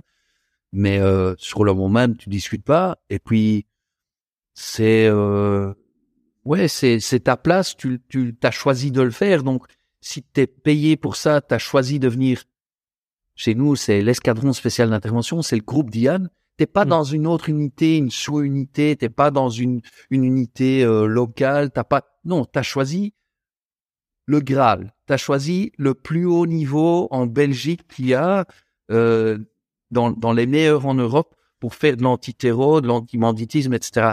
Ben, si on te demande de faire quelque chose, d'aller ouvrir la porte, tu vas le faire. Et tu as été formaté comme ça. Et tu sais, je pense que je te l'ai dit, hein, nous, la formation, mon année, on était, il y avait 230 inscrits, 230 candidats, et on est, après un an et demi, on n'était plus que sept. Cette année, je pense qu'il y en a deux qui sont sortis. L'année passée, il y en a trois qui sont sortis, puis un. Donc ça te dit un peu la proportionnalité de gens qui sortent de cette formation, qui sont sélectionnés et sortis de cette formation. C'est pas pour rien qu'on est que 7, hein. on aurait aussi pu être 45 euh, à sortir de cette formation, mais c'est parce que justement on cherche ce produit-là, on cherche cette mentalité-là, on cherche les gars qui font abnégation pour autre chose. De nouveau, ça paraît un peu mielleux, un peu hollywoodien peut-être en se disant ouais mais il se sacrifie. Non, c'est pas, c'est pas, euh, c'est pas conscient tout le temps, mais il faut savoir que quand tu signes dans ce genre d'unité, tu sais que peut-être qu'un jour, peut-être qu'un jour, tu vas devoir donner ta vie pour quelqu'un d'autre. Que ce soit en prise d'otage, pour un civil, ou pour ton collègue, ou pour n'importe quoi. Et ça, tu peux pas hésiter. Tu peux pas hésiter une seconde. Si tu là-dessus, t'as pas ta place chez nous. C'est sûr et certain. Mmh. Oui, et puis de toute façon, les, les sélections euh, filtrent tellement. Je vais vous mettre déjà dans, un, dans, dans cet état-là. Euh, T'en parles beaucoup aussi sur euh, la résistance psychologique, le fait de vouloir, d'aller jusqu'au bout. que c'est pas le physique finalement qui prime. C'est le. Bah, ouais, non, c'est la tête, c'est le mental, c'est le psychologique. Et, et ça, tu le, tu le sais. Tu, tu, tu vas dans une unité comme ça, tu sais que peut-être qu'un jour, peut-être, on espère que non, on va tout faire pour. Mais peut-être qu'un jour, je vais te demander, Jérôme, Ici, il faut ouvrir la porte. Il n'y a pas d'autre moyen. C'est toi qui vas en premier et tu vas devoir clencher la porte et l'ouvrir. Et si pendant cette formation, je vois que tu hésites à un certain moment, tu seras pas pris. Ouais, tu seras jamais pris. Alors ici, Bien sûr, tu pourrais me dire, ouais, mais pendant la formation, je vais faire semblant et je vais ouvrir la porte, mais je sais que c'est une formation, donc c'est avec des demi, etc. Mm-hmm. Mais t'en fais pas. On met tellement de filtres dans cette formation, on va pas te demander d'aller ouvrir une, porte. Oui, on va te le demander, mais pas comme ça explicitement. On va te faire faire plein d'autres choses pendant cette formation. On va voir comment tu vas, on va voir comment tu vas réagir. On va voir comment tu vas te réagir quand tu seras mis sous stress. On va voir comment tu vas réagir quand tu seras à bout, quand tu seras déprivé de sommeil, quand tu seras euh, quand tu euh, devras intervenir pour un collègue qui est mis en péril ou, en situation, en simulation, etc. Et je t'assure que c'est pas pour rien non plus que ces formations sont tellement longues, hein, elles durent un an et demi, c'est pour justement pouvoir voir les, bons et les mauvais côtés de, tout le monde. Et mmh, il y a mmh. que ces produits qu'on recherche qui ressortent de cette euh, de ces de ce stage. Et, là, tu sur une situation comme ça de quelqu'un qui va rentrer en premier, euh, est-ce que l'ancienneté prime? Alors, de nouveau, je pense que euh, au niveau expérience, c'est sûr qu'un gars qui est là depuis deux ans par rapport à un autre qui est là depuis 20 ans, il n'y a pas photo. Normalement, celui qui est là depuis 20 ans a beaucoup plus d'expérience et, et, sera meilleur que l'autre. Par contre, à un niveau plus ou moins égal, c'est euh, l'ancienneté qui, qui prime. Donc, c'est par ancienneté. D'accord. Ouais. C'est considéré presque comme euh, un honneur ou c'est un honneur non non mais c'est un honneur c'est un, honneur euh, il n'y a jamais un ancien qui euh, qui va dire je laisse ma place euh, je te laisse aller ici c'est pour tout oui parfois dans un enfin ou, dans des petites missions on dit mais je vais te mettre devant comme ça tu peux prendre de l'expérience justement. Tu comprends ce que je veux dire? Et quand c'est vraiment les toutes grosses missions l'ancien va toujours dire non non ici c'est moi. J'y vais. J'y vais. Hum. Et alors, euh, tu me disais, tu vois, tu as tendance aussi quand tu es jeune, tu vois, tu veux aller sur ces missions qui sont euh, très fortes en, en émotion aussi. Euh, au fur et à mesure, tu finis par euh, trouver ça normal, presque, tu vois, de sentir d'être toujours comme ça stimulé. Est-ce que c'est pas un danger Et est-ce que c'est pas l'une des raisons pour lesquelles on part à la retraite assez jeune, entre guillemets le fait de, moins ressentir l'adrénaline, de moins ressentir l'excitation, tout ça, d'être un peu plus blasé, hein, euh, est-ce que c'est pas un danger parce que finalement tu un peu tu deviens un peu plus souple sur les règles ou disons euh, euh, tu commences à j'ai pas le mot banaliser bagatelliser voilà c'est ça banaliser un peu le danger tu vois. Être être un peu moins à la de nouveau en tout cas chez nous et dans ce genre d'unité spécialisée, il y a, y a pas de place pour comment on va dire, il n'y a pas de place pour justement banaliser les choses, il n'y a pas de place pour, euh, pour, bagateliser les choses, pour se dire ouais mais on a fait comme ça la fois passée donc euh, ça va passer etc. Jamais. Pourquoi? Parce que on parle tout le temps du la loi de Murphy, tu connais, hein, euh, et c'est une fois sur mille, mais justement quand tu vas le faire comme ça, il y a Murphy qui va passer et, tu vas tu vas pas avoir de chance et ça va ça va mal se passer. Et en fait, on repart tout le temps. On est dans une, on est dans une, euh, une mentalité où chaque mission différente, mais elle est nouvelle à chaque fois. Donc, tu repars de scratch à chaque fois et tu, tu, tu, tu refais ça joue pas les stats, quoi. Ça joue pas les stats. C'est pas comme au bac. Euh, allez, j'ai fait mes stats. ça, ça tombera pas sur ce sujet-là, donc je peux faire l'impasse. Non, parce que, parce que, parce que, parce que tu, tu, tu parles, tu parles de, de sécurité, en fait. Tout le temps de sécurité. Tu parles tout le temps de, de la vie ou de la mort de, de, de tes collègues, d'un civil, de n'importe quoi. Enfin, c'est euh, tu, tu peux pas, c'est impossible de, de, de passer sur et pour, pourquoi? Parce qu'on parle souvent aussi de de d'utilisation de matériel, etc. Tout doit être parfait tout le temps. C'est ça justement, c'est cette mentalité-là de se dire tu peux tu peux pas te dire ouais cette fois-ci on fait de la corde, on va faire de l'escalade, je vais faire un rappel d'un hélico ou enfin d'une corniche à 50 20 mètres mais cette fois-ci, je vais pas regarder la corde si elle est bien ou si le nœud est bien fait. Ouais, je suis sûr que c'est bien fait. Non, tu vas regarder et tu vas même demander à l'instructeur, là, c'est bon, c'est bon, ok, ben, ça va, tu, tu y vas. C'est, on minimise tout, en fait. Rien, rien, rien n'est laissé au hasard. Rien. Jamais. Si tu laisses au hasard, c'est la roulette russe. Et ça, c'est la différence entre des pros et des gens qui vont euh, sans réfléchir au casse-pipe. Ouais, ouais, bah, c'est un peu ce dont on discutait sur le que les choses doivent être faites comme elles doivent être faites et, et c'est pas on, on, laisse pas le hasard euh, faire les choses comme tu dis. Et parmi toutes ces missions que tu as faites là, tu vois, tu m'as parlé des prises d'otages, les euh, euh, les interventions. Euh. D'ailleurs, pour Abdeslam, t'étais pas, toi, t'étais pas, t'étais ailleurs à, ce moment-là, hein, si je me souviens bien. Non, j'étais sur la mission, mais j'étais derrière en fait. Donc j'étais. derrière. J'étais la première équipe qui a dû avancer vers la maison par l'arrière, par la façade arrière pour aller faire ce qu'on appelle en termes techniques un cut-off. Donc c'est vraiment pour aller bloquer d'un côté, ouais. La, la, ouais, un côté, le côté arrière, mais aussi pour aller bloquer la possibilité qu'il puisse, lui et son comparse, monter vers les étages pour aller faire une prise d'otage en haut. Pour te dire, on pense à tout. Ouais. Euh, ben ici, on est, on est monté par les toits à l'arrière, des toits plats, et puis des balcons, etc. Avec euh, une équipe, on était 7-8.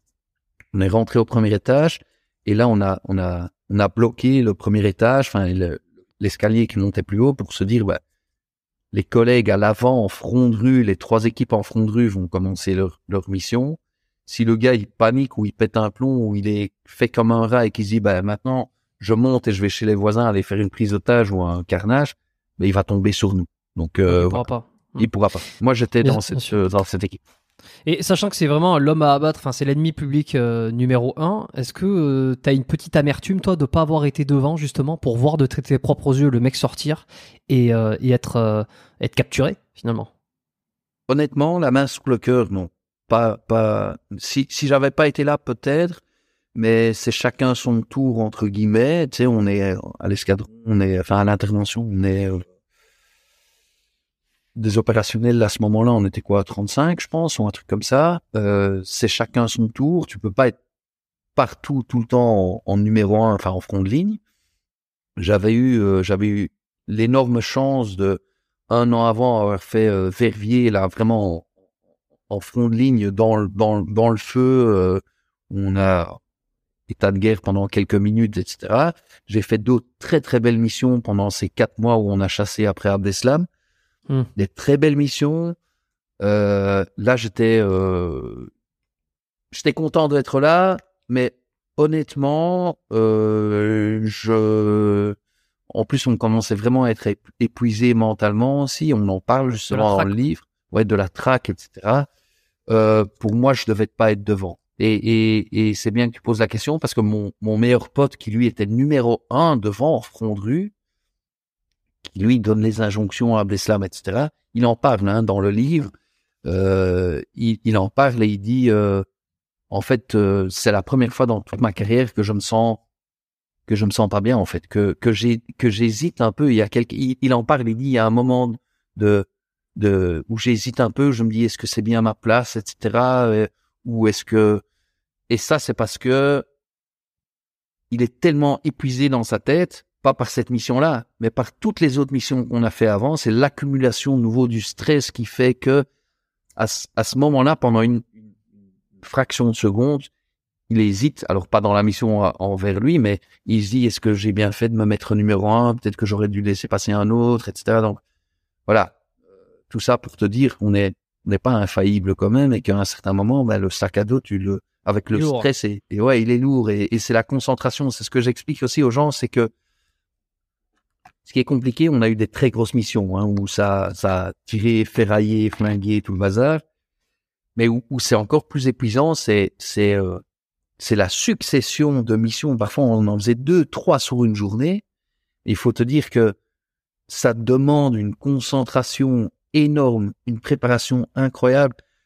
En adrénaline, ça te donne, mais chaque fois, une, c'est un, un saut à l'élastique euh, fois, fois, fois 100 et tu le fais trois fois, trois fois sur la journée et c'est ça, en fait. Et tu dois rester concentré, tu dois rester maître de toi, tu dois, après ce genre de mission, après une, généralement, t'es lessivé quand même, hein, parce que t'as dû tellement te concentrer sur plein de choses que tu, tu sais, c'est aussi bien physique que mental, des messages radio, des trucs, diriger ton équipe, euh, il se passe plein de choses, etc. Et là, on te demande, on te demande pendant des semaines, voire des mois, d'en faire une, deux, parfois trois par jour.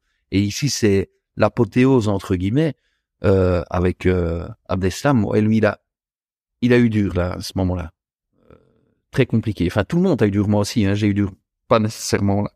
Et pendant cette période, c'est euh, c'est compliqué. Et c'est ce que je voulais dire, c'est que les plus compliqués, en fait, c'est pas nécessairement où, ça ferraille, c'est où on te dit que ça va ferrailler. Quand les, les enquêteurs, les, les, la hiérarchie chez nous, etc., ils viennent de nous mm. voir avec un dossier plus nouveau et puis de nouveau disent attention les gars, hein, ça, va être là, ça, va être là, c'est des djihadistes, euh, on a entendu qu'ils ont des grenades, ils ont, on a entendu qu'ils ont des, des, des RPG, etc. On va, et en fait, tu vas sur la mission, peut-être aussi parce qu'on travaille très bien, hein, et que les enquêteurs travaillent très bien aussi. Et en fait, il se passe rien. Enfin, il se passe rien. On arrive à faire l'arrestation ou la mission parfaitement. Mais ça t'a fait un mindfuck, comme on dit en anglais, vraiment un mindfuck dans ta tête. Ça t'a tout retourné dans ta tête qu'en fait, après, tu dis, mais putain, je deviens fou. Quoi, c'est quoi la réalité? Enfin, c'est, il se passe rien. On m'avait dit que ça allait péter. Et puis, et puis, et c'est ça, en fait, qui est épuisant. C'est énormément épuisant ce genre de choses. Hmm. Mais ça, c'est bien retranscrit. Euh, tu, tu, le dis pas mal sur le fait qu'on vous envoie vraiment à chaque fois, vous êtes prêt, et puis c'est non, et puis vous êtes prêt, et puis c'est encore non, et toujours. Euh, donc, alors quand ça arrive à la fin, on va forcément se dire enfin. Euh, et c'est assez, euh, ça c'est fou. Et alors, j'ai un peu dérivé sur ma question, mais c'était hyper intéressant, tu vois. Au, au, départ, ce que je voulais te demander, euh, c'était euh, parmi toutes les missions que tu as, que as faites, justement, sur, voilà, disais, les otages, les, les, les, interventions terroristes, antiterroristes, laquelle, lesquelles as-tu préféré C'était quoi tes, tes, tes missions favorites? Est-ce que ça a évolué aussi? Ben écoute, pour moi personnellement, justement, parce que je viens d'en parler, hein, pour nous, l'assaut de Verviers, c'est une petite ville en Belgique où, où c'était euh, une semaine, cet assaut a, a, pris place une semaine après les, attentats, les premiers attentats de Paris, euh, Charlie Hebdo et euh, l'hypercacher, c'est juste une semaine après. Hmm. Nous, on va sur une cellule euh, terroriste de, de, de, djihadistes qui sont retranchés là. C'est une, c'est une grosse mission. On sait qu'on va au casse-pipe. C'est de nuit, hein, si, si je me rappelle. Non, c'est pas, c'est, c'est pas, pas celle-là. C'est pas Non, c'est pas de nuit, c'est en pleine journée, mais il fait déjà noir parce que c'est en hiver, c'est le 15 janvier. Euh, et euh, là, on sait pertinemment bien que les gars, en fait, ils ont même de l'explos, ils ont des ceintures à l'intérieur, etc. On sait qu'on va, on va se faire ferrailler, c'est sûr et certain. Hmm. Euh, et là, pour moi, c'est je pense de toute ma carrière, c'est la plus belle mission que j'ai jamais faite parce que j'avais, j'étais comme gradé, donc comme team leader, bah, c'est moi qui avais le dossier en main, donc euh, je l'ai plus lâché par après. Euh, j'ai pu quand même, enfin, plus ou moins donner accès euh, la mission et euh, on était 25, hein, j'ai rien fait seul. De nouveau, j'insiste là-dessus, on est, tout le temps un groupe, mais bon, là j'avais, j'étais responsable de l'idée de manœuvre, on va dire entre guillemets, avec mon officier, donc donc ça, c'est c'est c'est pour moi la plus belle mission que que j'ai faite, que j'ai pu préparer, que j'ai faite. Elle a bien tourné, etc. Alors par après, il y en a eu plein d'autres. Euh, ça, comme tu dis, ça a un peu évolué. Euh, j'ai fait des belles missions. J'ai fait des, en fait, à Verviers où ça ferraille euh, directement quand on intervient et ça dure longtemps. Ça dure des minutes, des minutes. Il y a des coups de feu qui sont euh, comme ça finit bien et qu'on est bien préparé. Bah, c'est une belle mission. Enfin, je veux dire, c'est, c'est ça, c'est beau. Par contre, on a plein d'autres missions. Comme je t'ai dit, c'est un peu des mindfuck où il se passe rien, où et puis finalement, tu sais pas très bien si tu as bien, as bien intervenu ou pas. Et puis, et puis le dossier continue, tu passes directement sur une autre mission, etc. Donc, vu par après, il y a eu d'autres missions où j'ai euh, beaucoup plus euh, craint que ça tourne mal qu'à Verviers, en fait, où ça a vraiment pété. Mais en fait, on avait tout ce contrôle. Donc, c'est, c'est un peu, c'est compliqué à situer, c'est compliqué à expliquer. Euh, tu sais, on en a fait tellement d'émissions que, enfin, pendant cette période-là, que, ouais, c'était, c'était une, et je regretterais, hein, si c'est à, refaire maintenant, je le refais directement. C'est une expérience exceptionnelle qu'on a eue pendant quasi deux ans à faire des missions de guerre comme ça, euh, chez nous en Belgique. Euh, bon, à je, avant cette période-là, on faisait euh, une à deux fois par semaine des grosses missions euh, de, banditisme, enfin anti-banditisme, aller chercher vraiment des, gros braqueurs ou des ou des, des gens qui avaient fait euh, qui sont dans, dans le milieu de stup, enfin à, des très hauts niveaux, etc. Ça me plaisait aussi, mais c'est tout à fait un autre mindset, c'est tout à fait une autre mentalité. Là, c'est plutôt, on va dire, jouer aux, aux cow-boys et aux, enfin aux shérifs, aux Indiens. Enfin, je, je dis ça aussi un peu comme ça en boutade dans le dans le livre, mais c'était plutôt joué parce qu'on avait tout le temps le dessus directement sur tout le monde que que les missions sont tellement, faut pas dire faciles, mais on est tellement, de nouveau, sans vouloir être prétentieux, mais tellement plus fort et plus professionnel qu'un qu'un braqueur, même si c'est un gros braqueur, que c'était trop facile. C'est enfin trop facile, j'exagère, mais c'est des missions comparativement en tout cas. Comparativement à des missions vraiment terreau de de guerre où tu dois tenir compte de plein, plein de choses, de la hmm. vie de, de tiers, de civils, etc. Tu dois mener la mission à bien, tu dois... Là, ça devient compliqué, donc c'est quasi incomparable. Hmm. Et euh, on, sait que le manque de sommeil, il est absolument énorme. T'en parles beaucoup aussi. Euh, alors, on va pas revenir sur pourquoi. Enfin, si vous êtes appelé au milieu de la nuit, des fois tu rentres à peine, euh, qu'on te demande que tu es rappelé pour repartir sur une mission. C'est un truc, c'est insupportable. Tu dors quand tu peux. Euh, physiquement, comment tu le ressens? Euh, on sait que le manque, euh, le manque de sommeil peut provoquer des hallucinations, euh, peut provoquer des, du manque de discernement sur des choses. comment tu l'as vécu et est-ce qu'une fois derrière, ça se corrige rapidement? Tu fais une fois que tu arrêtes, tu fais 72 heures de, de sommeil d'affilée et puis terminé? En, en, général, je vais d'abord dire en général, c'est compliqué parce que euh, tu as un métier où euh, une à deux fois par semaine, tu dois te lever en pleine nuit pour aller faire une mission en pleine nuit. Enfin, à 5 heures du matin, chez nous, tu peux faire une perquisition. Donc, euh, oui, c'est ça. Euh, ouais. chez nous, c'est 5 heures. Donc, déjà euh, pendant. C'est pas un peu débile ça hein C'est pas un peu débile de, quand on y pense, non de, Quand c'est une perquisition de, de quelqu'un d'hyper dangereux, euh, terroriste ou pas terroriste, de dire ah non mais avant 5 heures il a le droit de dormir quand même. Hein. C'est c'est débile, je suis d'accord, mais euh, c'est dans la Constitution, donc c'est comme ça. je sais pas, Avec, mon regard, avec mon regard de neutre de civil qui ne connaît rien, c'est comme ça que je, je l'ai perçu. Ouais, tu pourrais juridiquement un peu discuter là-dessus, etc. Mais enfin bon, moi aussi je suis, je suis d'accord que surtout sur des gros dossiers c'est débile, mais c'est comme ça. Donc t'es déjà a priori euh, dans des missions normales, euh, enfin dans une période normale, une ou deux fois par semaine, tu te lèves quasi en pleine nuit pour aller travailler, euh, pour aller euh, lever un gars à 5 heures du matin en dehors de son lit. Mais donc ça te dérègle déjà d'office dans, dans, dans ton fonctionnement, dans, dans ta santé. C'est pour ça aussi que pour moi c'était compliqué. Alors, au début pas parce que t'es jeune, t'en veux et que c'est excitant. À la longue, moi c'était une des choses aussi où je j'en pouvais, enfin j'en pouvais plus. Ça me, je, sentais que j'avais très très dur. C'était compliqué pour moi à, chaque fois me remotiver à me dire putain cette nuit, ben, je vais aller dormir trois heures parce que moi je sais pas aller dormir à 8 heures du soir, donc je vais dormir à entre 10 et 11 et c'est encore tôt. Et je sais qu'à deux heures ou deux heures et demie, je dois me lever pour aller travailler. C'est parce que j'adorais vraiment mon boulot que je le faisais. Sinon, je j'aurais jamais fait. Donc euh, ça, c'est une chose. Oui, il y a eu cette période de nouveau, ben, euh, terreau. Là, c'était tout le temps, c'était jour et nuit. On était mis à, toutes les sauces, 24 heures sur 24, tout le temps. Tu dormais comme tu le dis, hein, c'est bien expliqué dans le livre. Dormais euh, sur un coin de table parfois pendant deux trois heures, puis c'est reparti. Puis en plus, surtout comme gradé, enfin, je disais souvent à mes gars, mais vous mettez-vous vraiment en aparté, coupez toutes les radios, etc. Comme ça, vous pouvez dormir et je viendrai vous réveiller. Mais quand une mission tourne, ce qu'on appelle nous une mission défensive, donc les observateurs sont occupés sur des gars, elle peut tout d'un coup tourner offensivement. Ça veut dire que nous, quand c'est défensif, on peut dormir. on est à la caserne, on dort. Mais il y en a quand même un qui doit écouter la radio, euh, si, euh, enfin, ou avoir son, son, portable allumé pour si euh, ça passe à l'offensif. Et ça, c'est c'est la tâche du, hmm. du, gradé, enfin du chef. Donc tu dors tout le temps avec un œil ouvert. Enfin, tu, tu tu dors jamais bien. C'est compliqué. Tu dors deux heures, puis trois heures, puis puis plus, puis de nouveau, puis puis tu arrives dans chez toi à la maison. Tu peux, enfin, moi, j'ai eu très, c'était très compliqué à ce niveau-là. Et j'ai, j'ai eu, j'ai mis des années à m'en remettre.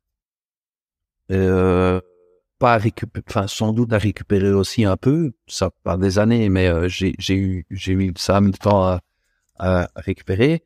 Mais dans ma tête, encore même maintenant, je, j'entends tout, hein. Moi, la nuit, je, je dors ah euh, nouveau avec une oreille et un, un œil ouvert. Ma femme me dit, mais enfin, t'entends, t'entends même ce qui se passe dehors, t'entends, euh, je suis hyper sur euh, euh, mon qui-vive. Euh, enfin, pourquoi aussi? Parce que j'ai vécu pendant 20 ans avec deux portables. Quand on m'appelait en pleine nuit, je devais répondre directement. Je pouvais pas laisser passer l'appel. Je devais répondre directement, dire OK, ben ça va, je reviens, etc. Je vais être donc t'es tellement euh, sur ton qui vive tout le temps que et quand tu es quand t'es dedans, c'est de nouveau une chose. Quand t'es dedans, tu t'en rends pas compte. C'est que quand tu sors de tout ça, quand t'as sauté de ce train qui roule à 300 km heure, que tu es dans la vie civile, que tu dis, mais en fait, j'ai plus besoin d'être sur mon qui-vive tout le temps comme ça. Mais mmh. c'est très compliqué de de lâcher tout ça. Ton corps est conditionné justement à, vivre comme ça, à être tes sens sont euh, démultipliés tout le temps à cause de, à cause de tout ça. Ça, je n'invente pas. Enfin, je veux dire, c'est euh, j'en ai parlé avec des médecins, avec des psychiatres, etc., qui nous dit aussi que quand tu as été dans une situation, dans des situations comme ça, surtout des situations très intenses, on te demande physiquement et mentalement que ton corps doit quasi être déconditionné justement de nouveau à de nouveau être un peu zen en fait à être et pas tout le temps sur ton qui vive à il peut se passer ça maintenant ton ton portable va aller tu dois aller et ça c'est aussi c'est une des choses qui est c'est éprouvant c'est un truc que tu dois pouvoir lâcher ça se fait pas consciemment ça se fait euh, par rapport à plein d'autres choses. Donc, euh, c'est compliqué. Le, le, pour moi, être déprivé de, de sommeil, ça reste. Euh, alors maintenant, ça va beaucoup mieux à ce niveau-là, mais euh, j'ai eu très très dur à un certain moment. Et ça rend, ça, ça rend les gens fous en fait. Hein. Ça te rend, ça te rend, comme tu dis, hein, ça, ça, ça, te, ça te rend, ça te rend un peu fou. Hein. Ça te rend parano, ça te rend un peu fou, ça te rend un peu ouais, nouveau hyper sur ton qui vive, euh, ça te rend. Euh, moi, ça m'a, ça me rendait très nerveux aussi en fait, parce que t'es, t'es jamais, t'es jamais euh, reposé. C'est ça en fait. T'es jamais reposé. Tout va très vite. Tout, tout est tout le temps là. T'es, et comme t'es jamais reposé, bah, t'es toujours à fleur de peau. T'es toujours, euh, voilà. Alors dans un métier comme ça, c'est pas, c'est pas toujours super bon non plus. Hein. Mais en physiologie, on pourrait dire que en physiologie, médecine, thérapie, euh, que tu es euh, branché très euh, système sympathique, hein, toujours mhm. à l'affût, la survie, être, prêt à partir. Et, et pour arriver à se, à se déplacer comme ça dans un mode plutôt parasympathique, qui sont les deux systèmes, en gros les deux systèmes nerveux. Le parasympathique, c'est celui de la détente. c'est ça, c'est que si t'es programmé tout le temps à être sur le sympathique, tac, pour pour basculer, ça doit pas être facile, quoi. Ça prend des années. T'as mhm. pris des médicaments ou t'as as dû, euh, ou as dû euh, passer par une certaine forme de thérapie pour retrouver un sommeil euh, convenable? J'ai pris à un certain moment, alors j'ai j'ai pas pris vraiment des, des, des tablettes pour dormir. Par contre, j'ai pris de la, ouais, j'ai pas pris de somnifère, c'est ça que je cherchais comme mot. J'ai pas pris de somnifère. Par contre, j'ai pris de la mélatonine euh, mmh. diffusé. Alors bon, tu vas me dire c'est gentil, etc. Mais ça m'a peu aidé. On m'avait dit si ça, ça va vraiment pas et on va te donner quand même des somnifères. Et euh, ça a duré très longtemps. Et ça, mais ça m'a aidé. Donc, euh, pour justement me calmer, etc. Et enfin me calmer surtout la nuit en fait, parce que c'est surtout la nuit que j'étais un peu. Donc, ça m'a aidé effectivement. ouais. Ok. Des blessures, t'en as eu? Euh, par rapport au boulot, tu veux dire? À cause du boulot? À cause du boulot ou à cause des entraînements euh, Euh, difficiles? Ouais, je me suis blessé plusieurs fois, enfin comme tout le monde quasi euh, chez nous tout le temps, parce que comme euh, quand, quand on fait pas de mission, on s'entraîne et on s'entraîne euh, physiquement tout le temps. Donc euh, tu fais du sport. Quand t'es pas en mission, tu fais du sport euh, tout l'avant-midi et puis tu vas tirer et puis à l'après-midi tu fais encore de la tactique ou tu vas faire, tu vas grimper ou donc t'es tout le temps physiquement occupé. Donc la probabilité de te faire une euh, de te faire une blessure est, est beaucoup plus grande et de t'user euh, dix fois plus vite qu'un autre qui est euh, en train de manger son, son paquet de chips dans, le, dans, dans son sofa est beaucoup plus grande aussi, évidemment. Lui, il Ouais, use son, son, son pancréas plutôt. ouais, ex- exactement. Donc, euh, ouais, je m'en suis fait quelques-unes. J'ai eu, euh, qu'est-ce que j'ai eu? Les ligaments de la cheville euh, déchirés partiellement. Euh, qu'est-ce que j'ai eu encore? Des coups. J'ai eu quelques coupures aussi. C'est moins, enfin, c'est moins musculaire, mais quelques quelques blessures, euh, des coupures, etc. Euh, qu'est-ce que j'ai eu encore? Euh, Mal tombé, mal au dos. euh, Enfin bon, voilà. Ok. Moi-. Moi, j'ai été plus ou moins épargné quand même par rapport à mes collègues de toutes grosses blessures. A Certains Ouais. chez nous qui sont quand même fait des, des très grosses blessures. Et en Ouais, mission aussi, t'as été épargné euh, dans un certain sens. hein. T'as Euh, jamais eu pris de balles, t'as jamais eu. euh, Non, non, non, non. J'ai jamais eu euh, à ce niveau-là. Je me suis jamais pris de. Non, non rien. Euh, euh, rapidement, euh, ça ressemble à quoi les, les entraînements euh, que vous faites au quotidien lorsqu'il n'y a pas de mission? Est-ce que c'est c'est du poids, c'est de l'endurance, euh, c'est un peu de tout ça Alors ouais, il y a un peu de tout. Alors avant, avant c'était, avant c'était, euh, c'était, euh, on va dire des missions qui étaient, euh, des missions, des entraînements qui étaient euh, obligatoires. Ouais. Tout le monde ensemble, on allait tous courir ensemble, on faisait tous de la muscu ensemble, etc. Mais c'est il y a 20-30 ans. Maintenant, on a un peu changé de, de fusil d'épaule quand même. On laisse faire plus les gens. Alors il y a des entraînements qui restent obligatoires, comme tout ce qui est euh, escalade, comme tout ce qui est sport de combat, etc. Euh, je parle du physique, hein. donc tout ça c'est euh, une fois par semaine normalement c'est c'est obligé. Puis dans ta spécialisation, si t'es plongeur de combat, si t'es euh, euh, en plus euh, en plus euh, de sniper, etc. Tu dois aller bah, avec ton groupe, tu dois encore aller t'entraîner. Mais sinon, on va dire une journée normale le matin, t'as briefing à 7 heures et puis après euh, tu vas faire généralement c'est double. Donc tu fais un entraînement cardio et un entraînement euh, musculaire. Bon maintenant il y en a depuis quelques années il y en a plus en plus qui font du crossfit aussi. Ouais. Donc ouais. généralement tu vas courir euh, on va dire entre trois quarts d'heure et une heure euh, cardio et puis après euh, tu rentres et tu fais ou bien de la muscu. Les anciens faisaient plutôt de la muscu, les petits jeunes ils faisaient plutôt du crossfit encore après. Ça faut compter que tu en fais de nouveau par rapport à la fréquence de mission qu'il y a, etc. Mais en général, au moins trois fois par semaine. Au moins. Trois fois par semaine. de toute façon, ça et puis en plus le week-end, et puis il y a encore des entraînements. T'as des spécialistes chez nous qui vont encore s'entraîner le soir et qui vont.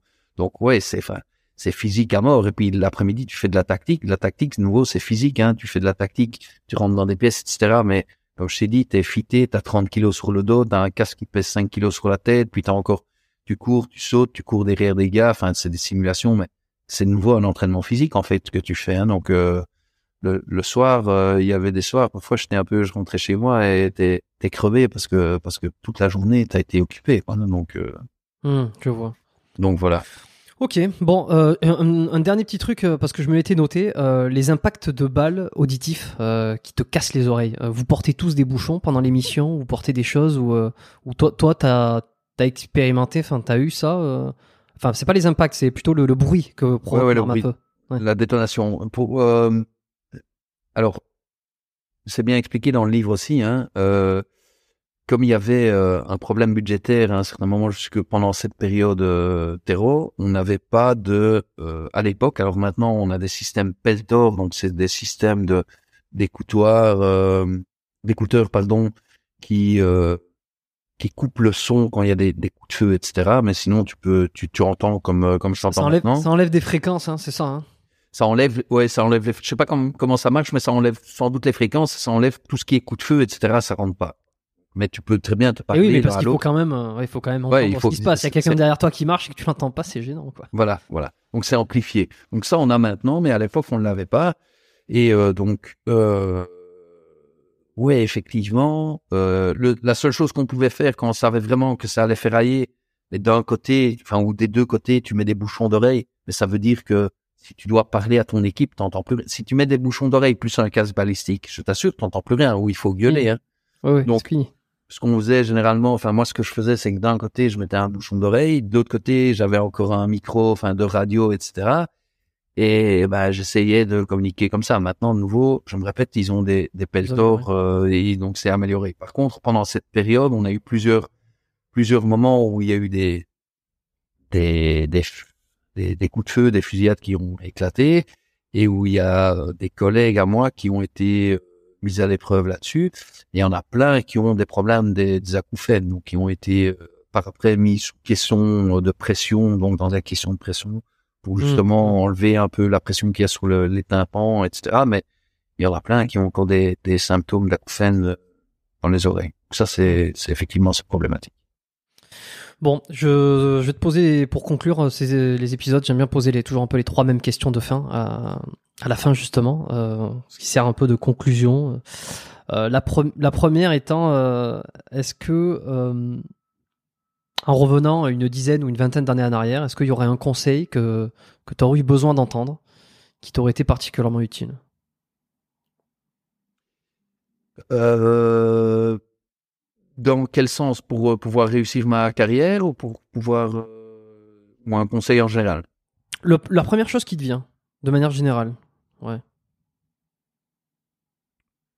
Euh, honnêtement, pas grand, pas, enfin, sans doute plein de choses, c'est sûr et certain, parce que j'ai, foiré sur plein de choses et j'ai fait plein de, plein de bêtises, c'est sûr, comme tout le monde. Par contre, quand je vois le, le, le, j'ai, fait ce que je voulais faire. Enfin, j'ai fait pendant 15 ans, j'ai été, euh, j'ai été dans le, le, le top du top, euh, de- des unités spéciales. J'ai, j'ai, j'ai fait une carrière, ben, comme mes collègues, euh, je pense, assez exceptionnelle. Donc, en me disant, bah, maintenant, euh, tu, tu, je vais te donner des conseils. Je sais, pas trop, je sais pas trop ce que je pourrais, euh, entre guillemets, changer pour faire mieux. Il y a sans doute plein de choses que j'ai, encore une fois, j'ai fait sans doute plein de bêtises que je ferai plus, mais en général, je suis content de ce que j'ai fait de ma carrière et de l'aboutissement que j'ai eu. Donc, euh, j'y suis arrivé aussi. Donc, à ce niveau-là, non, pas trop. En fait, à ce niveau-là, en tout cas, à ce niveau-là, je suis assez content de, de ce que j'ai fait. Il y a peut-être, ouais, des détails. Tu sais, j'aurais peut-être choisi. Euh, j'ai, là, j'étais breacher, donc euh, ça veut dire euh, spécialiste en ouverture de porte et en explosifs, etc. Mhm. J'ai adoré ce que j'ai fait. Ça m'a donné une expérience incroyable au niveau opérationnel, au niveau concentration, au niveau euh, gestion du stress, etc. Maintenant, une deuxième vie, je fais peut-être plus ça, je fais autre chose. Je fais euh, plongeur de combat en spécialité, enfin frogman ou un truc comme ça. Peut-être. Mais ça, c'est des, c'est pas des conseils. C'est peut-être que j'aurais changé une ou deux choses, mais c'est pas vraiment des conseils. Ok. T'as eu un modèle, un, mentor, un- une influence euh, Ouais, j'ai t'as eu. bien cité Alors, j'ai eu euh, un mentor. On a, on a tous un parrain quand on rentre. Ça, c'est une chose. Euh, un mentor. euh, nous, on avait un instructeur. D'ailleurs, j'en parle sur mon site Instagram. À un certain moment, il faut regarder dans une des photos. Il est. J'ai mis une photo de lui. Alors, son visage est brouillé, mais il s'appelle euh, euh, Jean-Louis. Je vais pas citer son nom de famille, mais Jean-Louis. Euh, c'était pour nous tous, je pense, mais pour moi, en tout cas, c'était un peu une, c'était une image, c'était un mentor, c'était quelqu'un euh, quand on est rentré, c'est, lui qui nous a formés d'abord à la formation, et puis après, il était là au peloton une partie, parce qu'il est parti, il est reparti assez vite à la formation. Après, après, il avait déjà fait sa carrière, mais c'est quelqu'un de qui nous a appris plein de choses, qui nous a appris à bien faire les choses, qui était hyper discipliné, rigoureux, qui était euh, hyper professionnel, le meilleur tacticien que je pense que le, peloton n'a jamais eu. Un monsieur, vraiment un monsieur, quelqu'un euh, vers lequel euh, ben, tu regardes et tu dis ouais j'aimerais bien peut-être devenir comme lui plus tard. C'est un peu ça. Alors il y en a sans doute plein d'autres. Ben, il y en, je pourrais en citer encore plein d'autres. Il, y en a plein d'autres. Mais euh, lui, c'est le premier qui me vient à l'esprit. Pourquoi? Parce qu'il nous a formés aussi. Il était là à la formation. Il y en a d'autres qui étaient au peloton avec moi, qui euh, qui m'ont appris plein de choses. Des anciens aussi, certains qui s'appellent Rock. On en parle aussi dans le livre. Mm-hmm. il y en a, il y en a eu d'autres euh, effectivement. Bon, et puis dernière chose, est-ce que tu as envie de me recommander un bouquin? Euh, spécial. Alors il y a le tien évidemment, chasseur de terroristes, euh, que tu as écrit d'ailleurs, qui qu'on peut retrouver sur sur Amazon. Euh, on peut le retrouver ici aussi de, depuis le depuis Montréal, depuis le Québec sur Amazon. Alors il sera pas en librairie, mais il sera disponible. Il y a un petit temps de latence avant de le recevoir parce que je pense qu'il est shippé de l'Europe, mais c'est ça. Est-ce qu'il y y a un autre bouquin, il y a un truc qui que, que tu as lu là récemment ou dans l'année de, de dernière que tu as envie de mentionner? Alors, il y en a, euh, en tout cas dans, dans, dans ces catégories-là d'unités spéciales, force spéciale, Navy Seal, Delta Force, GIGN, etc. Il y en a, il y en a quelques-uns. Il y en a des très bons et il y en a des très mauvais aussi. euh, ouais, attention non, parce que attention, j'en ai reçu quelques-uns qui ont écrit des bouquins. J'espère que ouais, pas de... non, non, je... euh, il y en a des très bons et il y en a des très mauvais aussi. Moi, c'est souvent euh, la teneur et de la façon dont, euh, on va dire, le personnage principal se, se, se, met en avant. Moi, je pars tout le temps du principe qu'une unité spéciale, une force spéciale, un, groupe, un escadron comme ça, c'est c'est un travail de groupe, c'est l'équipe qui compte et c'est pas une personne. De nouveau, j'insiste et je pense que j'insiste assez dans le dans mon livre. Je me mets un peu en, en recul, enfin en recul, j'essaye de me mettre en recul parce que c'est tout le monde. C'est pas mon c'est pas mon histoire, c'est notre histoire, c'est ma perspective, mais c'est notre histoire et j'en suis fier que ce soit notre histoire. Et souvent, dans ce genre de, de livre, c'est souvent une histoire de gros bras. Ouais, mais moi, j'ai fait ça, j'ai tiré autant, j'ai, c'est, ça, c'est, c'est des conneries, ça. Enfin, c'est peut-être pas des conneries, c'est peut-être la réalité, mais euh, je, je m'associe pas du tout à ça. Euh, mais pour pas. Tu m'en donnerais un mauvais pour, euh, pour voir ou pas? Euh, non, je préfère pas. non, je préfère pas. J'aurais tenté. Euh, ouais, non, non, non, non, non, non. Off record peut-être, mais euh, par contre, un, un, très bon qui reste un peu dans cette philosophie-là. Le gars, en plus, il est, c'est aussi euh, non-fiction, donc euh, c'est la réalité. Euh, c'est un peu une sorte de biographie aussi où il parle, il est très humble, il, il, parle du groupe, il parle de ses faiblesses, il parle. C'est ça justement parce que souvent dans ce truc c'est un truc gros bras où on est des machos et on parle pas de nos faiblesses, etc. Jusque quand euh, tu te rends compte que tu arrives dans une dans un traquenard ou dans une, une, une, période et que en fait tu te rends compte que tu es humain comme un autre et bon voilà. Ici, euh, euh, je vais y venir. Donc le le gars c'est un Seal. Il s'appelle son pseudonyme c'est Mark Owen et euh, il a écrit deux livres, mais un des deux, alors un des deux, c'est parce que lui, il a fait partie de l'équipe qui a été chercher Ben Laden. Il est pas mal, mais son l'autre livre, son premier livre est, beaucoup mieux. Donc c'est un peu autobiographique. Ça s'appelle No Hero. Je sais pas comment on le traduit en, en français. Ouais, je vais essayer de voir s'il a été euh, s'il a été traduit. Je vois No Hero. Ouais. Et en fait, euh, le gars aussi, il est, il, il reste humble parce que il a écrit ses deux best-sellers sur Instagram, euh, tu vois jamais sa tête, tu sais pas qui c'est, même si tu regardes euh, dans Google et je pense qu'il y a qu'une ou deux photos où tu le vois vraiment, mais sinon tu sais pas qui c'est, c'est quelqu'un de. Et euh, pour moi, ça donne énormément, énormément de crédit dans dans ce qu'il a, dans ce qu'il met sur papier. quand tu le lis, Justement, il est pourtant c'est un Navy c'est un Américain, tu sais bien. Ouais, à l'américaine. À l'américaine, ils sont fort patriotes, ils sont fort American flag, etc. Enfin, dans les autres livres dans, de ce genre, c'est tout le temps, ça tout le temps, ça tourne tout le temps là autour. Lui aussi, il est, il est patriote, mais il est humble. Il parle de ses faiblesses, il parle de l'équipe, il parle et puis il parle de, de chouettes missions qu'il a faites. Et euh, c'est un chouette livre. Ça se lit euh, très facilement et euh, c'est très bien écrit. No Hero de Marco. Ouais. Bah, qui est le même titre en français, qui n'a pas été traduit, No Hero, et, euh, et je pense celui dont, dont tu as mentionné, où il raconte euh, le, la capture de, enfin la capture, non, le, le, la, la, neutralisation euh, de Ben Laden, c'est euh, un qu'il a écrit un peu plus tard, ce qui s'appelle Ce jour-là, qui a été traduit. Ouais, c'est ça, qui est bien, qui est bien aussi, mais qui est à mes yeux, un peu moins bien écrit que, que le premier. Ok, bon, ben, j'ai regardé ça, passionnant. Euh, j'ai hâte, j'ai hâte de voir la série qui, qui, qui va suivre euh, ton livre. Voilà, euh, tu l'as teasé un petit peu au début. Euh, au cours de l'année 2023, on va avoir droit à ça ou 2024 Non, ça, sera, plutôt, ouais, ça sera plutôt 2024, je pense, ouais. ouais Je suis quasi sûr, c'est c'est au moins au moins 2024. Parce que là, si tout va bien, ils vont commencer peut-être les tournages 2023 et puis le temps que ça se mette en bouteille, etc. Donc il faudra attendre 2024, peut-être maintenant. Bon, on va attendre ça avec impatience, en tout cas moi. Euh, merci Lionel, formidable. Merci à vous. C'était, c'était, c'était passionnant. Euh, reste avec moi encore euh, 30 petites euh, secondes, euh, qu'on puisse terminer en bonne et due forme. Merci euh, à tous d'avoir écouté cet épisode, d'avoir apprécié cet entretien. Si vous avez trouvé ça aussi passionnant que moi, ben, faites-moi plaisir, euh, faites, euh, faites plaisir à Lionel, faites plaisir au podcast aussi, en partageant, partageant l'épisode, hein, très simple. Vous l'envoyez euh, par WhatsApp, par Messenger à, une, à une connaissance, à un ami. Euh, cet épisode en question, s'il vous a, si vous a passionné, comme moi, j'ai trouvé ça ex exceptionnel aujourd'hui.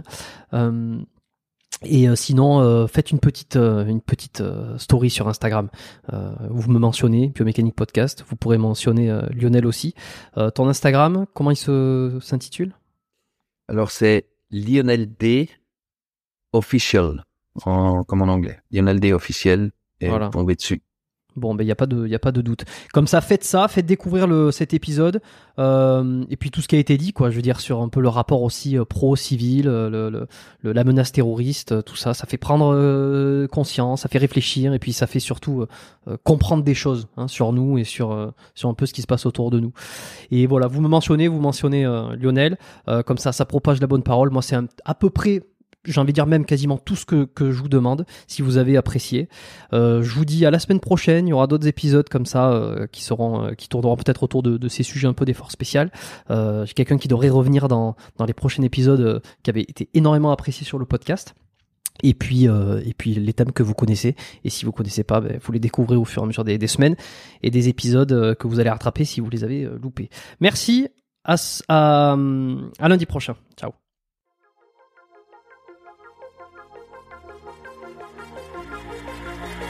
Merci d'avoir écouté cet épisode du podcast Biomécanique jusqu'au bout. Vous pouvez l'envoyer à deux de vos amis ou le partager sur vos réseaux sociaux. Merci également de lui mettre une note de 5 étoiles avec un petit commentaire sympa. C'est ce qui me permet de mieux ressortir dans les classements.